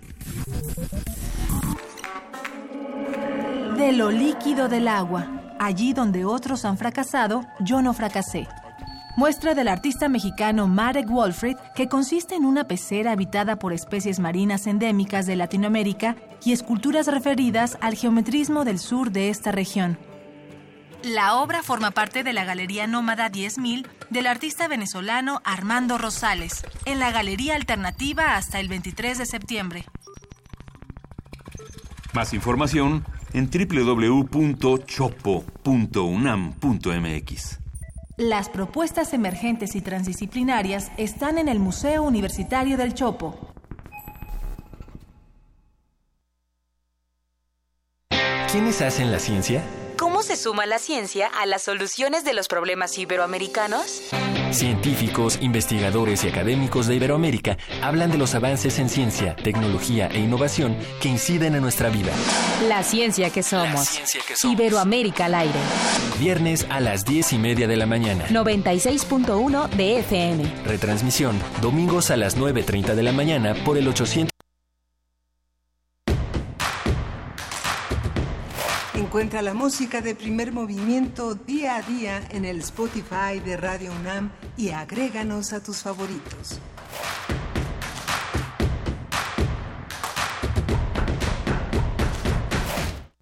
Son las nueve de la mañana con cinco minutos. Esta es la tercera hora de primer movimiento. Miguel Ángel Quemain, en la escala del uno al bien sudado, ¿qué tal nos encontramos en la Estamos, cabina? estamos en un, en un pequeño sauna, bueno, en un gran Ay, sauna. qué rico.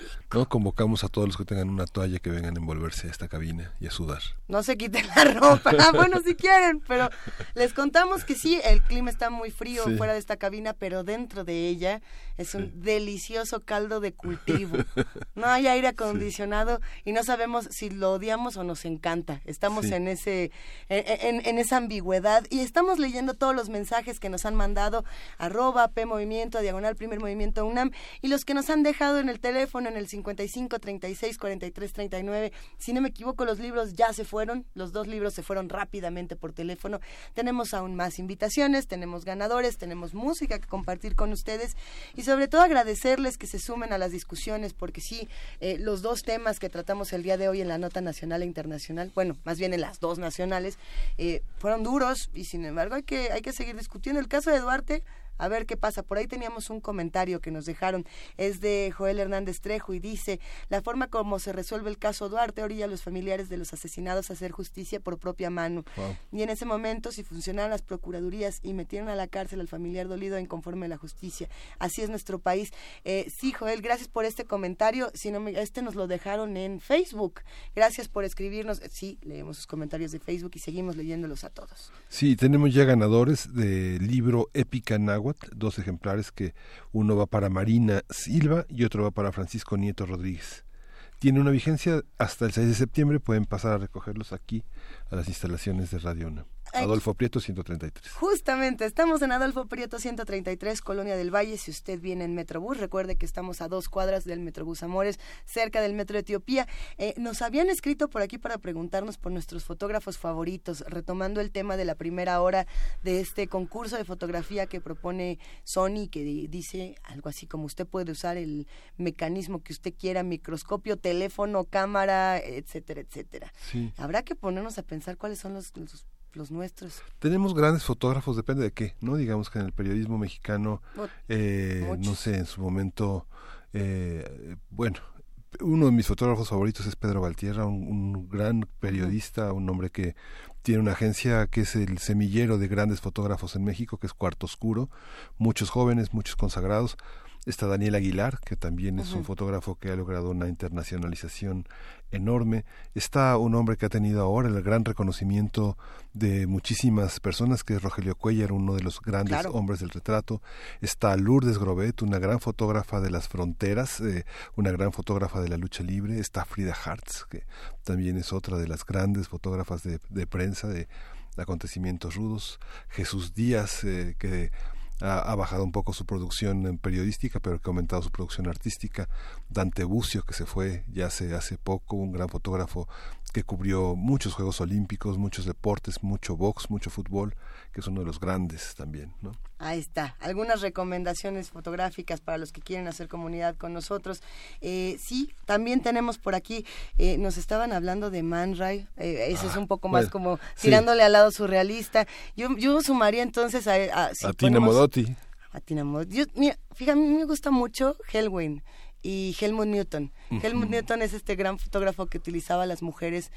Ya, yo creo que ya ahora es políticamente incorrecto y que sería como, a ver, esto no, esta fotografía está cosificando a la mujer y no viene a cuento, pero, pero eran imágenes muy interesantes de mujeres que formaban parte de de los coches, como si, Sí. como si la propia mujer fuera una autoparte. Sí, exacto. Y Qué creo, y creo que es bellísimo y además se encargó de fotografiar a, a las mayores, a todas las personalidades que se encontró tanto del arte como del rock, como de la música, etcétera. Me parece que es un gran fotógrafo. Como Annie Leibovitz, las grandes- la gran Sí. gira de los Rolling Stones, Richard Avedon, eh, ¿no? Son, hay, hay muchísimos. Que, que sí, que si ya nos vamos a poesía necesaria o seguimos Bueno. hablando de foto, vamos a poesía necesaria. Primer movimiento. Hacemos comunidad. Es hora de Poesía Necesaria. Y tenemos esta mañana en Poesía Necesaria a un poeta mexicano que personalmente disfruto muchísimo porque es un poeta muy lúdico, eh, muy cariñoso con, con lo que escribe. eh, por ahí luego tenemos poemas muy eh, furiosos y a lo mejor este como que nos reconcilia un momento con, con la realidad. Héctor Carreto, Ay, sí, es que además es un tipazo. Además es un tipazo, un gran editor. Un gran editor, un gran maestro. Sí, es un hombre de primera línea. Ay, si nos está escuchando Héctor Carreto, le mandamos un abrazo enorme. Eh, pues me, me quedé pensando justo en estos maestros que todavía nos quedan y que decimos, bueno, a ver, eh, si yo tuviera un gran maestro de algo, ¿quién sería ahora? Que, que, que no se haya perdido todavía en el camino, que siga con ese contacto. Y bueno, Héctor Carreto a mí me parece un gran maestro de la poesía, esperemos lo disfruten. Eh, tiene un poema justamente que se llama La conquista del espacio. Es que es muy juguetón. Y está publicado en el periódico de poesía de la UNAM, periódico de poesía.unam.mx, ahí lo pueden encontrar. Eh, este poema está en la sección de Alter Poesía, que se publicó junio-julio de 2018, para los que quieran eh, consultarlo. Y va a estar acompañado de Morphine, esta banda de, de Mark Sandman, que en paz descanse, otro que se nos fue, otro gran maestro que se nos va. Y la canción se llama The Night. A ver si pueden encontrar la relación que tienen ambas. Es un poco eh, amor triste y amor distante, hasta espacial. A ver qué les parece. Aún distantes, las estrellas se parecen a tus ojos. Otra expedición al cielo, anuncian sin emoción los medios. No son aventureros los tripulantes. Los remos son teclas que oprimen los astronautas, los ingenieros electrónicos, los políticos del espacio. No buscan tesoros sagrados, sino una verdad menos candente. Para ellos, Júpiter, Saturno, Venus y Mercurio no son deidades, no influyen en nuestras emociones, tan solo son puntos donde puedan clavar un estandarte. ¿Cuándo volará un poeta en una nave de la NASA, que cante la guerra desatada por dos opuestos y a la belleza inédita de tan distantes paisajes? No importa. Homero fundó el mito de Occidente sin haber visto jamás las murallas de Troya. Con ojos sellados presenció el descenso de los dioses. Yo canto a las constelaciones sin saber leer los mapas y sin haberme envuelto en el manto de ninguna galaxia. He viajado más lejos, más allá de las ciencias exactas. Ayer me acerqué al enigma de tus ojos abiertos.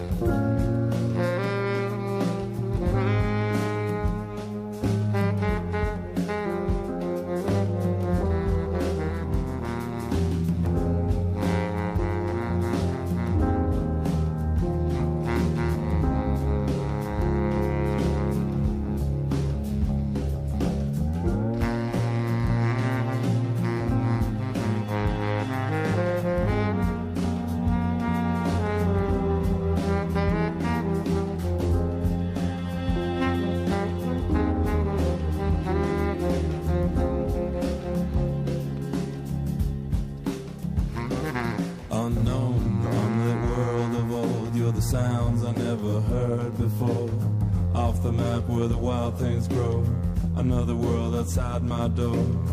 Here I stand, I'm all alone. Drive me down the pitch black road.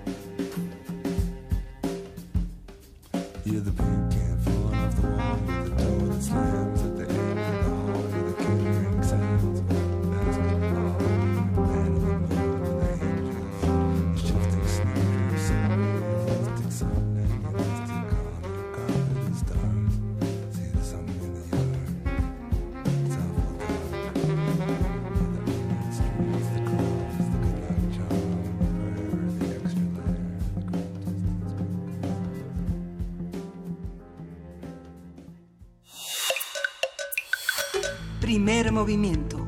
Hacemos comunidad. La mesa del día.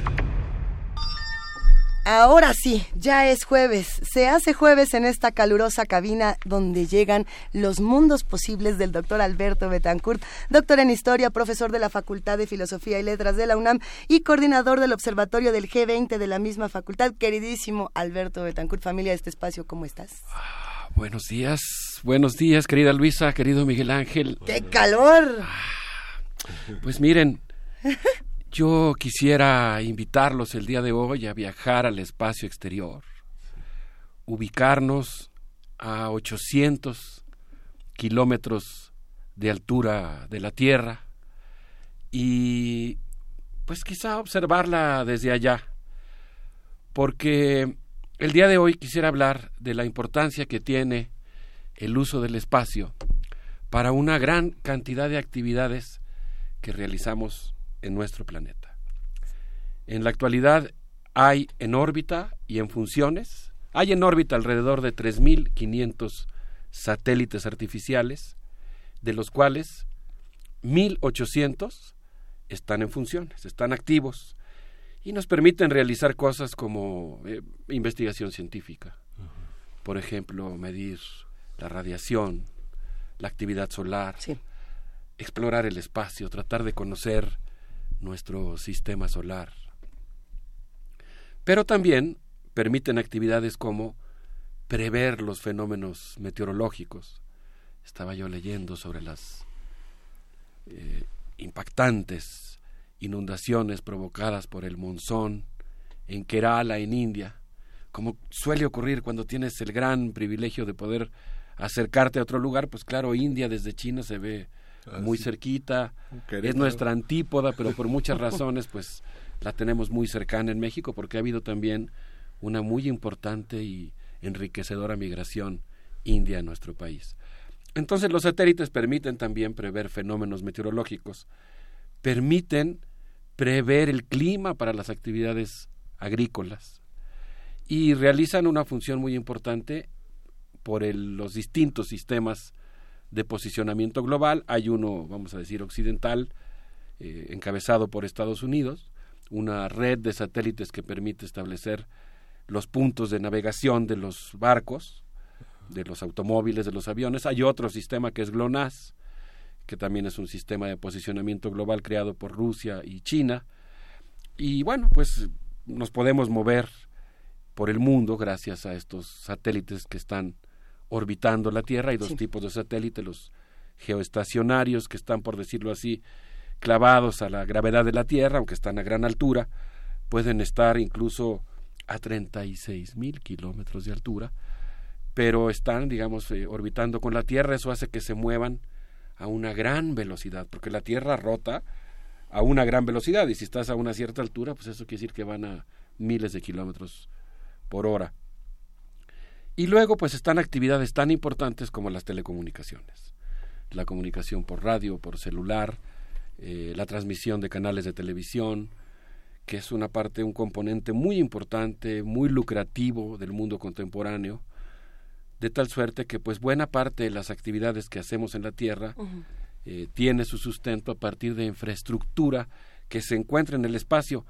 Y yo la verdad pienso, digo, no, no, por supuesto, sin compararme con la grandeza de un filósofo como ese, como Juan Jacobo Rousseau, que siempre es muy saludable cuando hay un fenómeno que en cierto sentido te convierte en niño, porque te provoca una enorme fascinación.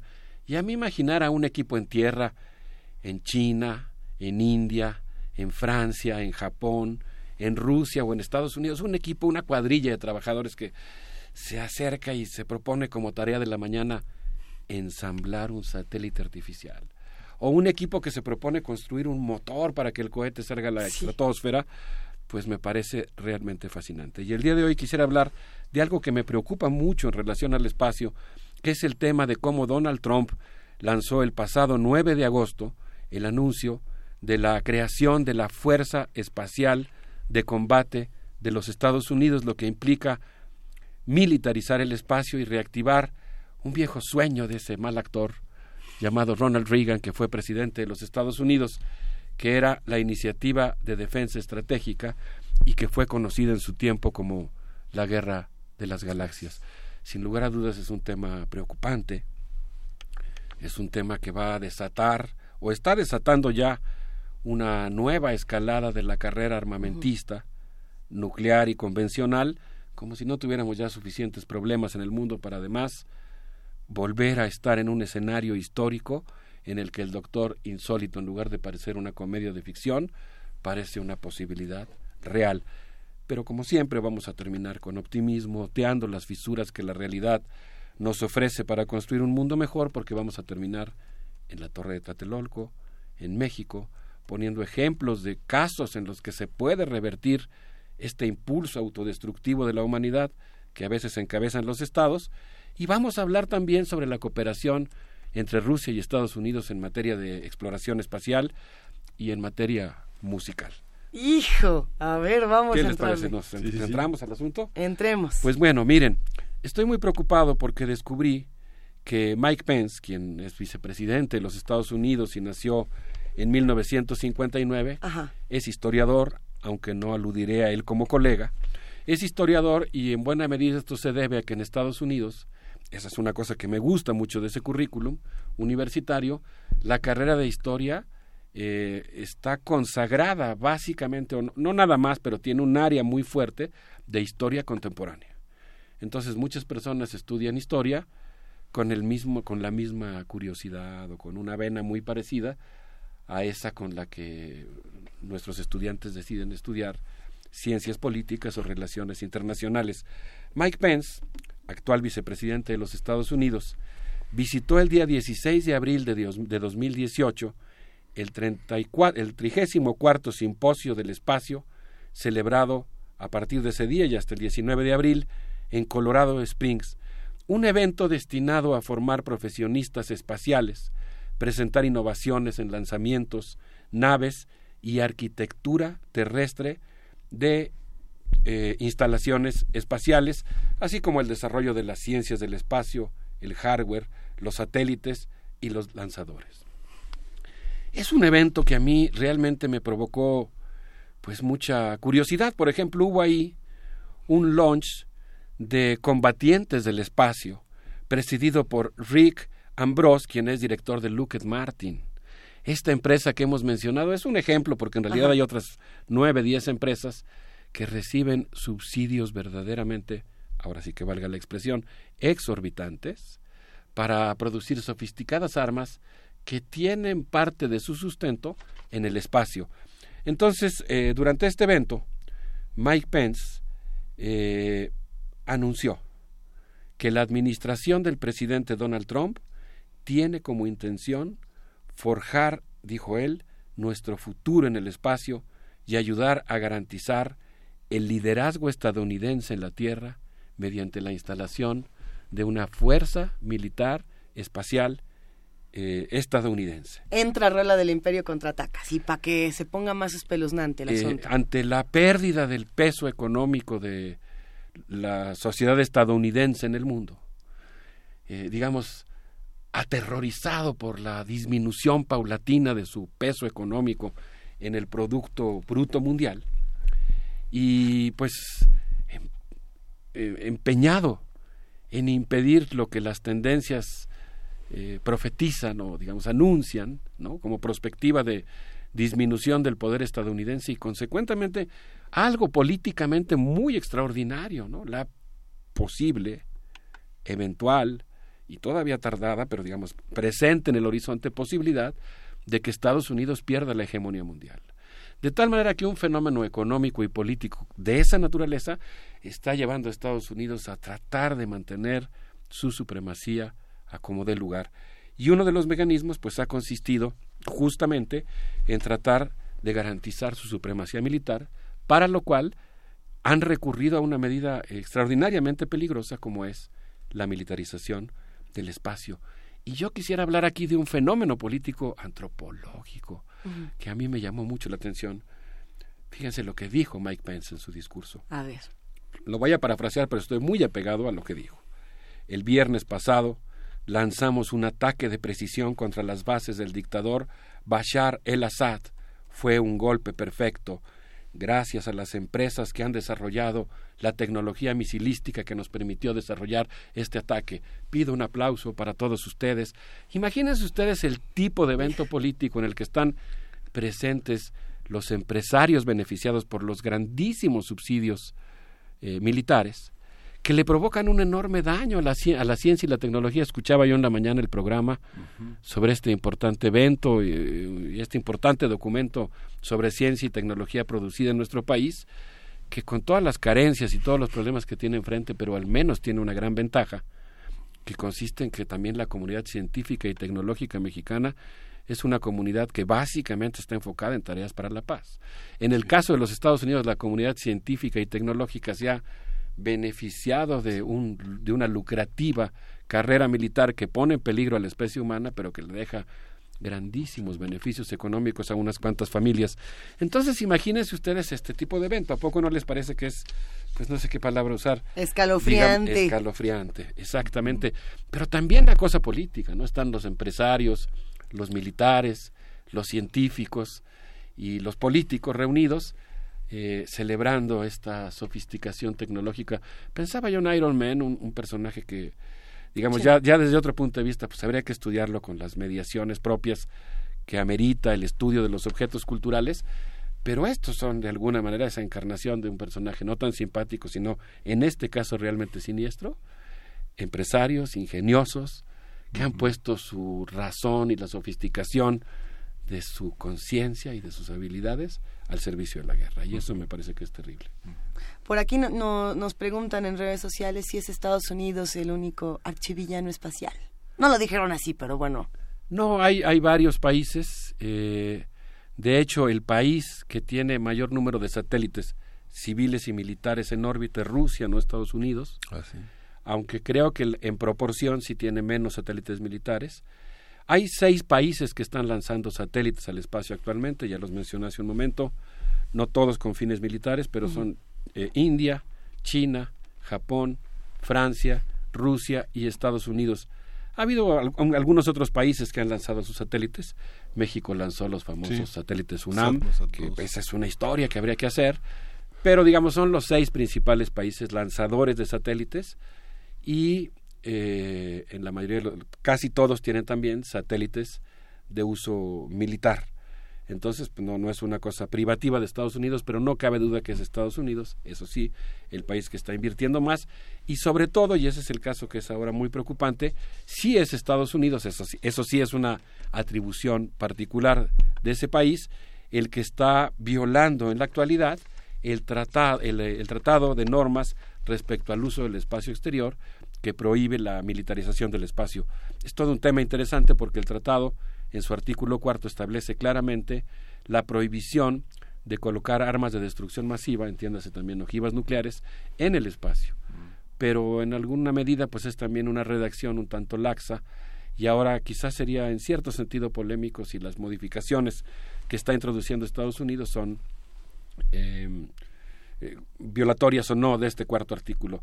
Pero digamos, esta iniciativa de militarizar el espacio, sí, no cabe duda, es básicamente una iniciativa norteamericana.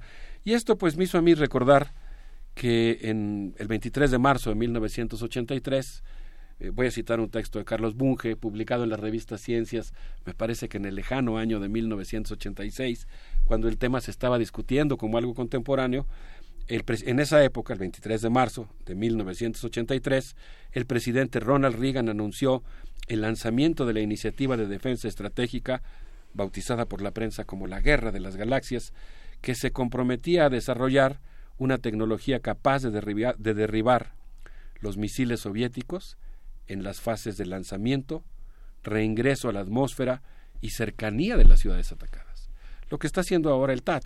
Por eso el TAT es tan tremendamente desestabilizador, porque lo que está haciendo es tratar de crear un escudo que permita garantizar que en caso de una confrontación militar, Estados Unidos pudiera ser, si sale bien su tecnología, Ajá. va a ser un gran experimento, sería un experimento científico tecnológico terrible, eh, fuera capaz de mantenerse invulnerable, ¿no? Es decir, que a pesar de los ataques pudiera derribar todos los misiles con los que es atacado y eso le pudiera dar la libertad de realizar ataques sin esperar una réplica.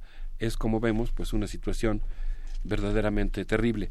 Y pues pensando en la guerra de las galaxias, y porque en la segunda parte de esta intervención a mí me gustaría hablar de cómo es evitable esta situación y cómo podría, por el contrario, propiciarse el diálogo entre Estados Unidos y Rusia, por citar un caso de cómo podemos defender los residuos de libertad de los que hablaba Teodoro Adorno y no creer que la historia ya está decidida mecánicamente, les quiero sugerir que escuchemos algo de John Williams, quien no puede ser. De. John Williams Adorno nos vamos a ir esta, quien, esta mañana. según Joshua Barón, hace una gran cantidad de citas de autores de diversa naturaleza, pero entre otros de Tchaikovsky, de Prokofiev y de Stravinsky. Digamos que en buena medida este producto cultural tan complejo de la moda nostalgia, como la llama Frederick Jameson, la guerra de las galaxias, tiene buena parte de diálogo con el arte universal y con el arte ruso. Y mira que muchos dirían que es muy wagneriano. Eh, También toda la con- parte de, supuesto, de- por de supuesto, Williams. Hay que por escuchar. supuesto.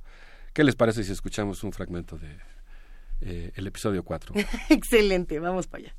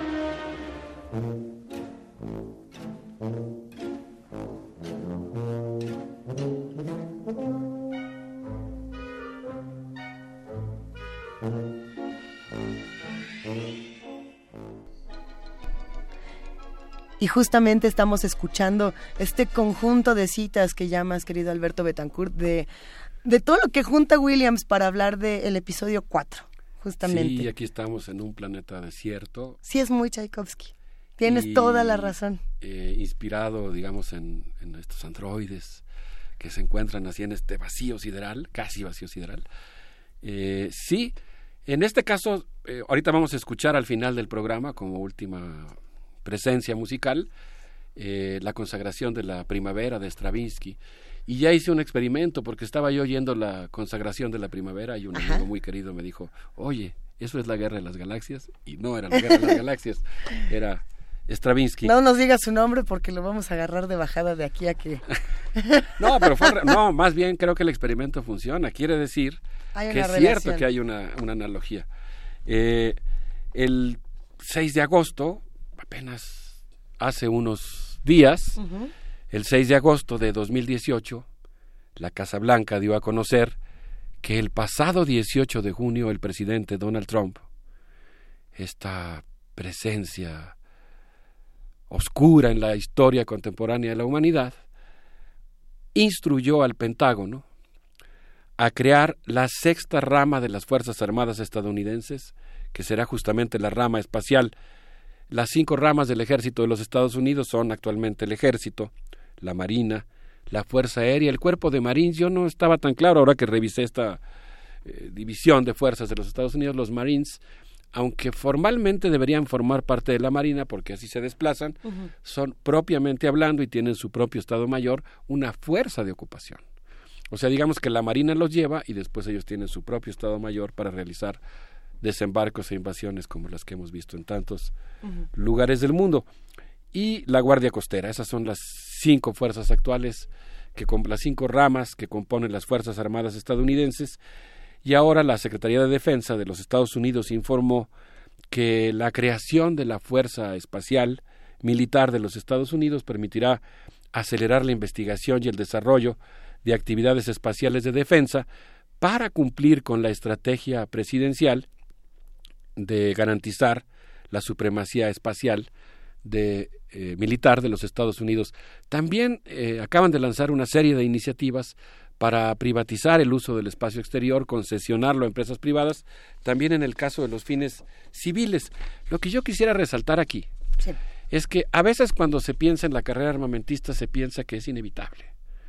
Es decir, que no hay otro camino que ese y la propia, digamos, dinámica social, las pulsiones de los actores, pues te llevan inevitablemente a la violencia. Y la idea es que, pues aquí se trata de mostrar esas fisuras, pequeñas oportunidades, pequeñas grietas en la realidad, que permitirían construir una cosa diferente.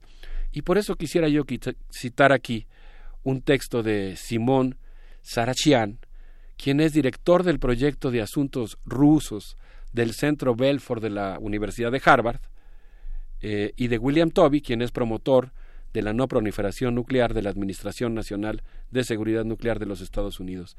Ambos autores afirman algo que a mí me dejó eh, Luisa Miguel Ángel, amigos del auditorio, con la boca abierta, que si no fuera por el suburbio moscovita llamando Korolev, Houston tendría problemas. Cuando escuchamos esta frase de Houston, tenemos problemas, pues eh, tendría muchos más problemas Houston si no fuera por este lugar que tiene el nombre del padre de la exploración espacial rusa, eh, Sergei Korolev, quien es eh, uno de los personajes que contribuyeron a diseñar las cápsulas que actualmente utiliza de manera cotidiana Estados Unidos para lanzar y recuperar a sus tripulaciones en el espacio. Digamos que entonces los astronautas norteamericanos viajan en cápsulas con diseño ruso, digamos, made in Rusia, por lo menos en cuanto al diseño y los planos. Pero además nos recuerdan aquí Sarachian y William Toby que Estados Unidos también depende de Rusia para la fabricación y el uso de motores de los cohetes estadounidenses que ponen en órbita los satélites norteamericanos. Incluso aquellos satélites que son usados para emplear, para espiar a los rusos. Entonces lo que dicen aquí los autores es que ambos países, Estados Unidos y Rusia, tienen una codependencia tecnológica eh, que los hace cooperar. Y además, en la historia incluso de la rivalidad espacial entre ambos países, eh, yo les recomiendo mucho la novela de Tom Wolfe, Lo que hay que tener. Esta, esta fascinante novela que describe cómo es que se seleccionan los pilotos de pruebas que se convertirán en astronautas. Eh, bueno, pues a pesar de la rivalidad existente entre ambos países, han existido importantes experiencias de cooperación entre Estados Unidos y Rusia. Y una de ellas, que es la que yo quisiera citar, que mencionan aquí los autores, pero en la que yo profundicé, se refiere a que después de la intensa carrera espacial decidieron plantearse objetivos comunes y en el año de 1975 crearon la misión Apolo-Soyuz, eh, que se planteó la necesidad de que las tecnologías espaciales de los dos países fueran compatibles y fue un precedente tecnológico muy importante para la construcción de la, de la Estación Espacial Internacional que abarató mucho los costos y que permitió una experiencia de colaboración científica entre Estados Unidos, Rusia y la Unión Europea y Japón que no hubiera sido posible si no hubiera sido por este antecedente.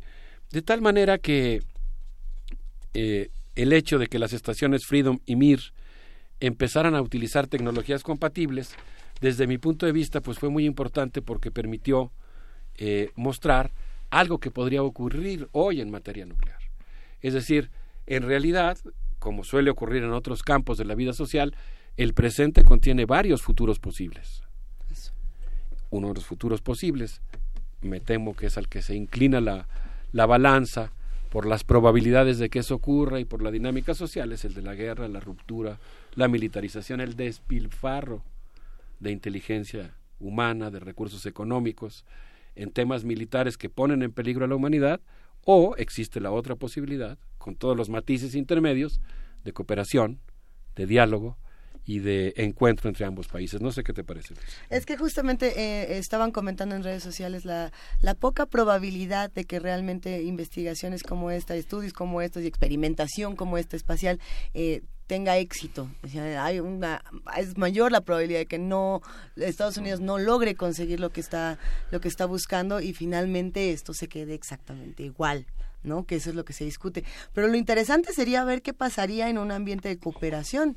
No sé qué tan bueno sea de todas maneras cooperar para este asunto en particular o decir, y si le ponemos un frenito mejor. Sí, a eso me refiero yo. Ajá. Eh, eh, por- quizá no me expliqué bien, pero Estados Unidos está, está ha anunciado que va a destinar recursos de su presupuesto para militarizar el espacio. Sí, Esa sí, es una sí. opción, o sea, rivalizar, que cada quien produzca sus armas. China, por ejemplo, está produciendo armas antisatélite.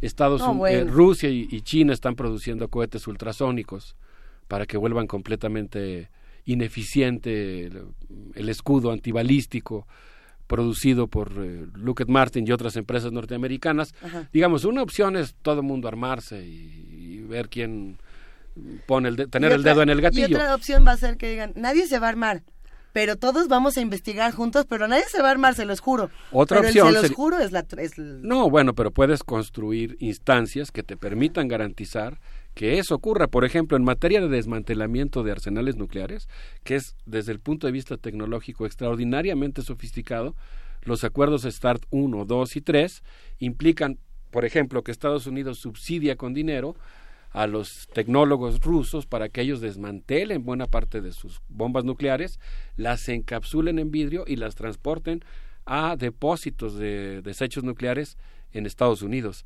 Es decir, sí se puede. Y yo quisiera argumentar con contundencia y con ejemplos, como lo demuestra este artículo que pondremos en redes sociales, que se puede cooperar. Digamos, hay dos opciones que habría que tomar. La exploración del espacio para fines pacíficos en lugar de militares y segundo, la cooperación en lugar de la destrucción mutua asegurada, cuyas siglas MAT bien nos recuerdan que se trata de una locura que desgraciadamente pues empieza a cobrar vigencia. ¿Qué les parece si nos despedimos con este diálogo musical entre John Williams y Stravinsky escuchando un poco de la consagración de la primavera. Qué gran participación, querido Alberto Betancourt. No se hacen esperar los comentarios en nuestras redes, las muchas preguntas y sí, queremos leer eh, más cosas. Nos están pidiendo si nos puedes recomendar antes de, de la despedida y antes de justamente el diálogo con Stravinsky, eh, algunas lecturas para entrarle más a este tema. ¿Dónde podemos consultar más? Ya se las pasé a Vania Nucci, le pasé varias, varias fuentes. No son todas las que consulté, son algunas. Hay una que no incluí, se refiere a Tom Wolfe y la novela Lo que hay que tener.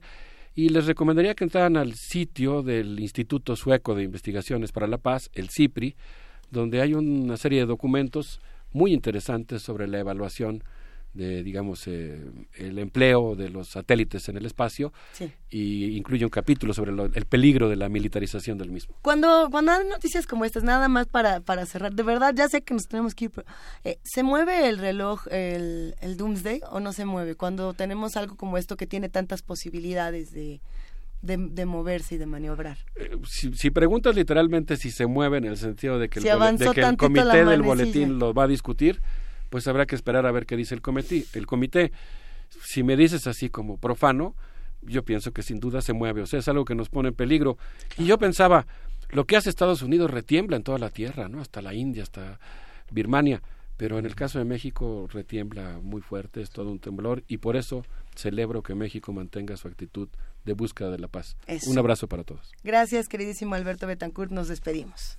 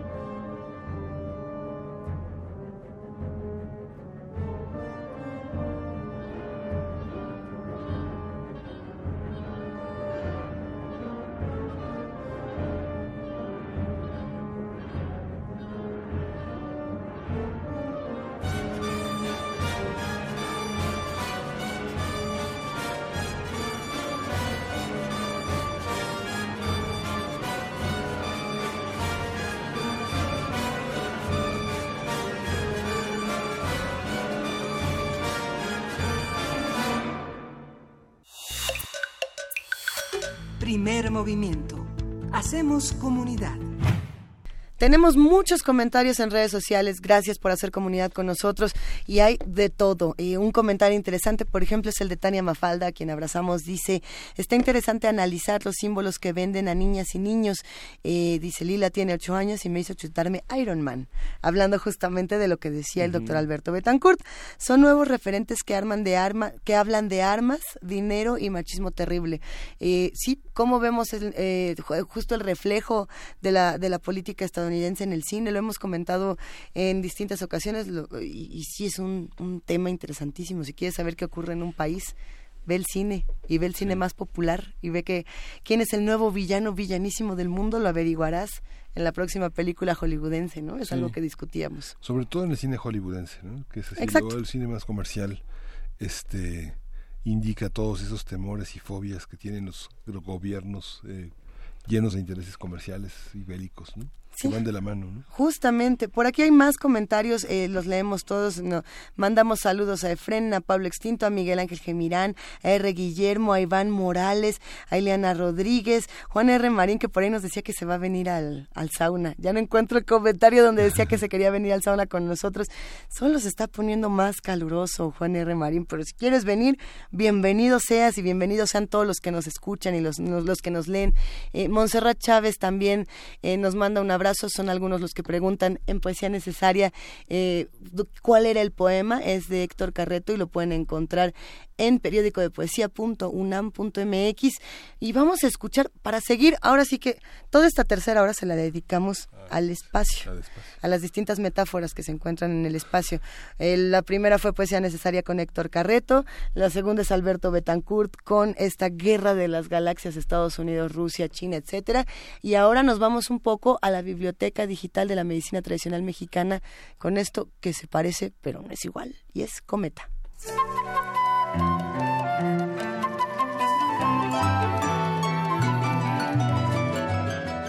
Biblioteca Digital de la Medicina Tradicional Mexicana. Cometa. Un cometa pues es como una estrella, ¿no? Un, algo así, ¿no? Parte de las estrellas. Ah, un cometa, pues es un cuerpo celestial y sideral que habita o que nos acompaña dentro del espacio sideral, que se ha acompañado con la humanidad desde hace mucho tiempo. Doctor Roberto Campos Navarro. La cosmovisión es eh, muy importante porque es la que da mm, explicación. Es la, serie de saberes, de, creencias que se tienen alrededor de la salud, la enfermedad, la vida, la muerte. Todo ser humano cargamos con una, una mirada, una forma de mirar, una perspectiva acerca de lo que es la vida, acerca de lo que es el proceso de la muerte, lo que es la salud, lo que es la, enfermedad, y, y son maneras que nos van a dar ciertos comportamientos. Entramos aquí a otra manera de ver también el mundo, en el cual para nuestros indígenas la tierra no es simple tierra, sino es la madre tierra. En el mundo andino es la Pachamama, y la Pachamama y los dueños de ciertas porciones son importantes y hay que darles ofrenda. Eh, En este mismo sentido, lo que nosotros vemos como un volcán, por ejemplo, el Popocatépetl, para nuestros indígenas, sobre todo los que viven alrededor, las comunidades indígenas nahuas, se trata de don Gregorio, cariñosamente llamado Goyo. Entonces a don Goyo hay que ofrecerle comida, hay que ofrecerle licor, hay que ofrecerle oraciones, hay que hacerle saumerios para que esté tranquilo, para que no haya temblor, para que no haya movimiento eh, excesivo. Pero entonces estamos pensando que esta cosmovisión es una cosmovisión diferente. Roberto Campos Navarro es doctor en antropología médica, además de ser profesor universitario e investigador del Departamento de Historia y Filosofía de la Medicina de la UNAM. Cometa. Un cometa es algo bellísimo que no muchas veces lo puede uno percibir. Una cometa es como un. No sé si sea como una estrella fugaz, algo de eso. Biblioteca Digital de la Medicina Tradicional Mexicana. Cometa. Popularmente, los cometas son conocidos como estrellas humeantes, estrellas fugaces, cometas grandes, cometas que caen o estrellas rayo de luz. Dichos astros han sido comprendidos por diversos grupos indígenas no solo como bolas de fuego celestial, sino como el excremento mismo de los dioses. Se dice de los cometas que su aparición presagia guerras y calamidades, y a decir verdad, en la historia de México pueden contarse algunas coincidencias entre la aparición de este tipo de fenómenos y el inicio de conflictos armados como la conquista española y la revolución. Sin embargo, han surgido algunas discrepancias en cuanto a la naturaleza y el significado de los cometas. Los totonacos de la Sierra Norte de Puebla, por ejemplo, han visto en ellos no a los excrementos, sino a la orina de los dioses. Y los mayas, por otra parte, creen que dichos astros son en realidad colillas de cigarro, o bien flechas arrojadas por las deidades de la lluvia. El carácter fasto o nefasto, benéfico o maligno de los cometas y las estrellas fugaces ha sido también ampliamente discutido, pues si bien los guaves creen que donde cae un meteorito cunde la enfermedad y la muerte, los tzotziles afirman que solo son peligrosas las estrellas fugaces que aparecen antes de las 12 de la noche, y consideran incluso benéficas por sus cualidades terapéuticas a las que aparecen después de esta hora. Por otra parte, de acuerdo con los tepehuas y los nahuas de la Sierra Norte de Puebla, los cometas son disparados por los dioses siderales para matar a criaturas nocturnas y peligrosas.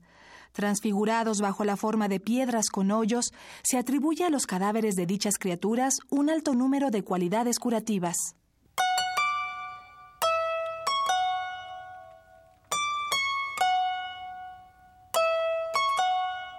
La información que aquí se presenta puede encontrarla en la Biblioteca Digital de la Medicina Tradicional Mexicana, una publicación de la UNAM a través de su programa universitario México Nación Multicultural. Y justamente estamos discutiendo con todos los que hacen comunidad con nosotros, analizando, como nos dicen que ya la palabra discutir está un poco sobrepasada. Eh, lo vamos a platicar en un momento más. Eh, tenemos muchos mensajes y hay uno en particular que me gustaría eh, platicar con ustedes. Pero bueno, vamos a hablar en este momento con Fabián Hosman, director de la Escuela de Cine. ¿Cómo estás, Fabián? Buenos días. No está en la línea Fabián Osman y le mandamos un abrazo, esperemos lograr la comunicación y nos quedan como dos minutos por ahí, no, no lo tenemos en línea. Eh, vamos a seguir hablando del tema de cine muy pronto porque hay unos seminarios interesantísimos, permanentes del, del proyecto de altos estudios cinematográficos de la Escuela Superior de Cine y Cine. Eh, gracias a todos los que nos están escribiendo, a todos los que nos mandan mensajes. Sí, justo a ver este mensaje de Ernesto que dice, qué mensaje negativo táctico de Luis al decirle a Betancourt que no le digan el nombre del amigo. ¿Qué confundió a Tchaikovsky con el soundtrack de Star Wars. Supone esa idea pedante de la alta cultura y el buen gusto popular. Queridísimo Ernesto, te pido una disculpa si se malentendió el comentario. Eh, no, claramente no es la idea y algún día te invitaré a mi casa a que veas mi TIE Fighter y mi Boba Fett, porque si hay alguien que admira la cultura popular, soy yo. Y si hay alguien que la defiende en este programa, soy yo y lo hago con todo gusto. Así, a todos los que tengan algún la defiendes, comentario. la difundes, la conoces. La conocemos y la difundimos y la papachamos porque todo es cultura y en este programa el chiste justamente es hacer comunidad. Eh, hay muchos comentarios sobre el tema de la, de la lucha espacial, de esta carrera espacial. Creo que es algo que va a dar para muchísimo más, pero bueno, será mañana, queridísimo Miguel Ángel Quemain, porque ya nos vamos. Ya nos vamos, vamos, vamos con, con música. Nos vamos con música, vamos a escuchar de Eliseo Parra, nada menos que Al Sur, es hermosísima. Con esto nos vamos a despedir. Qué Y, y bonito. bueno, gracias a todo el equipo. Nos vemos mañana. Esto fue Primer Movimiento. El mundo desde la universidad. Muchas gracias.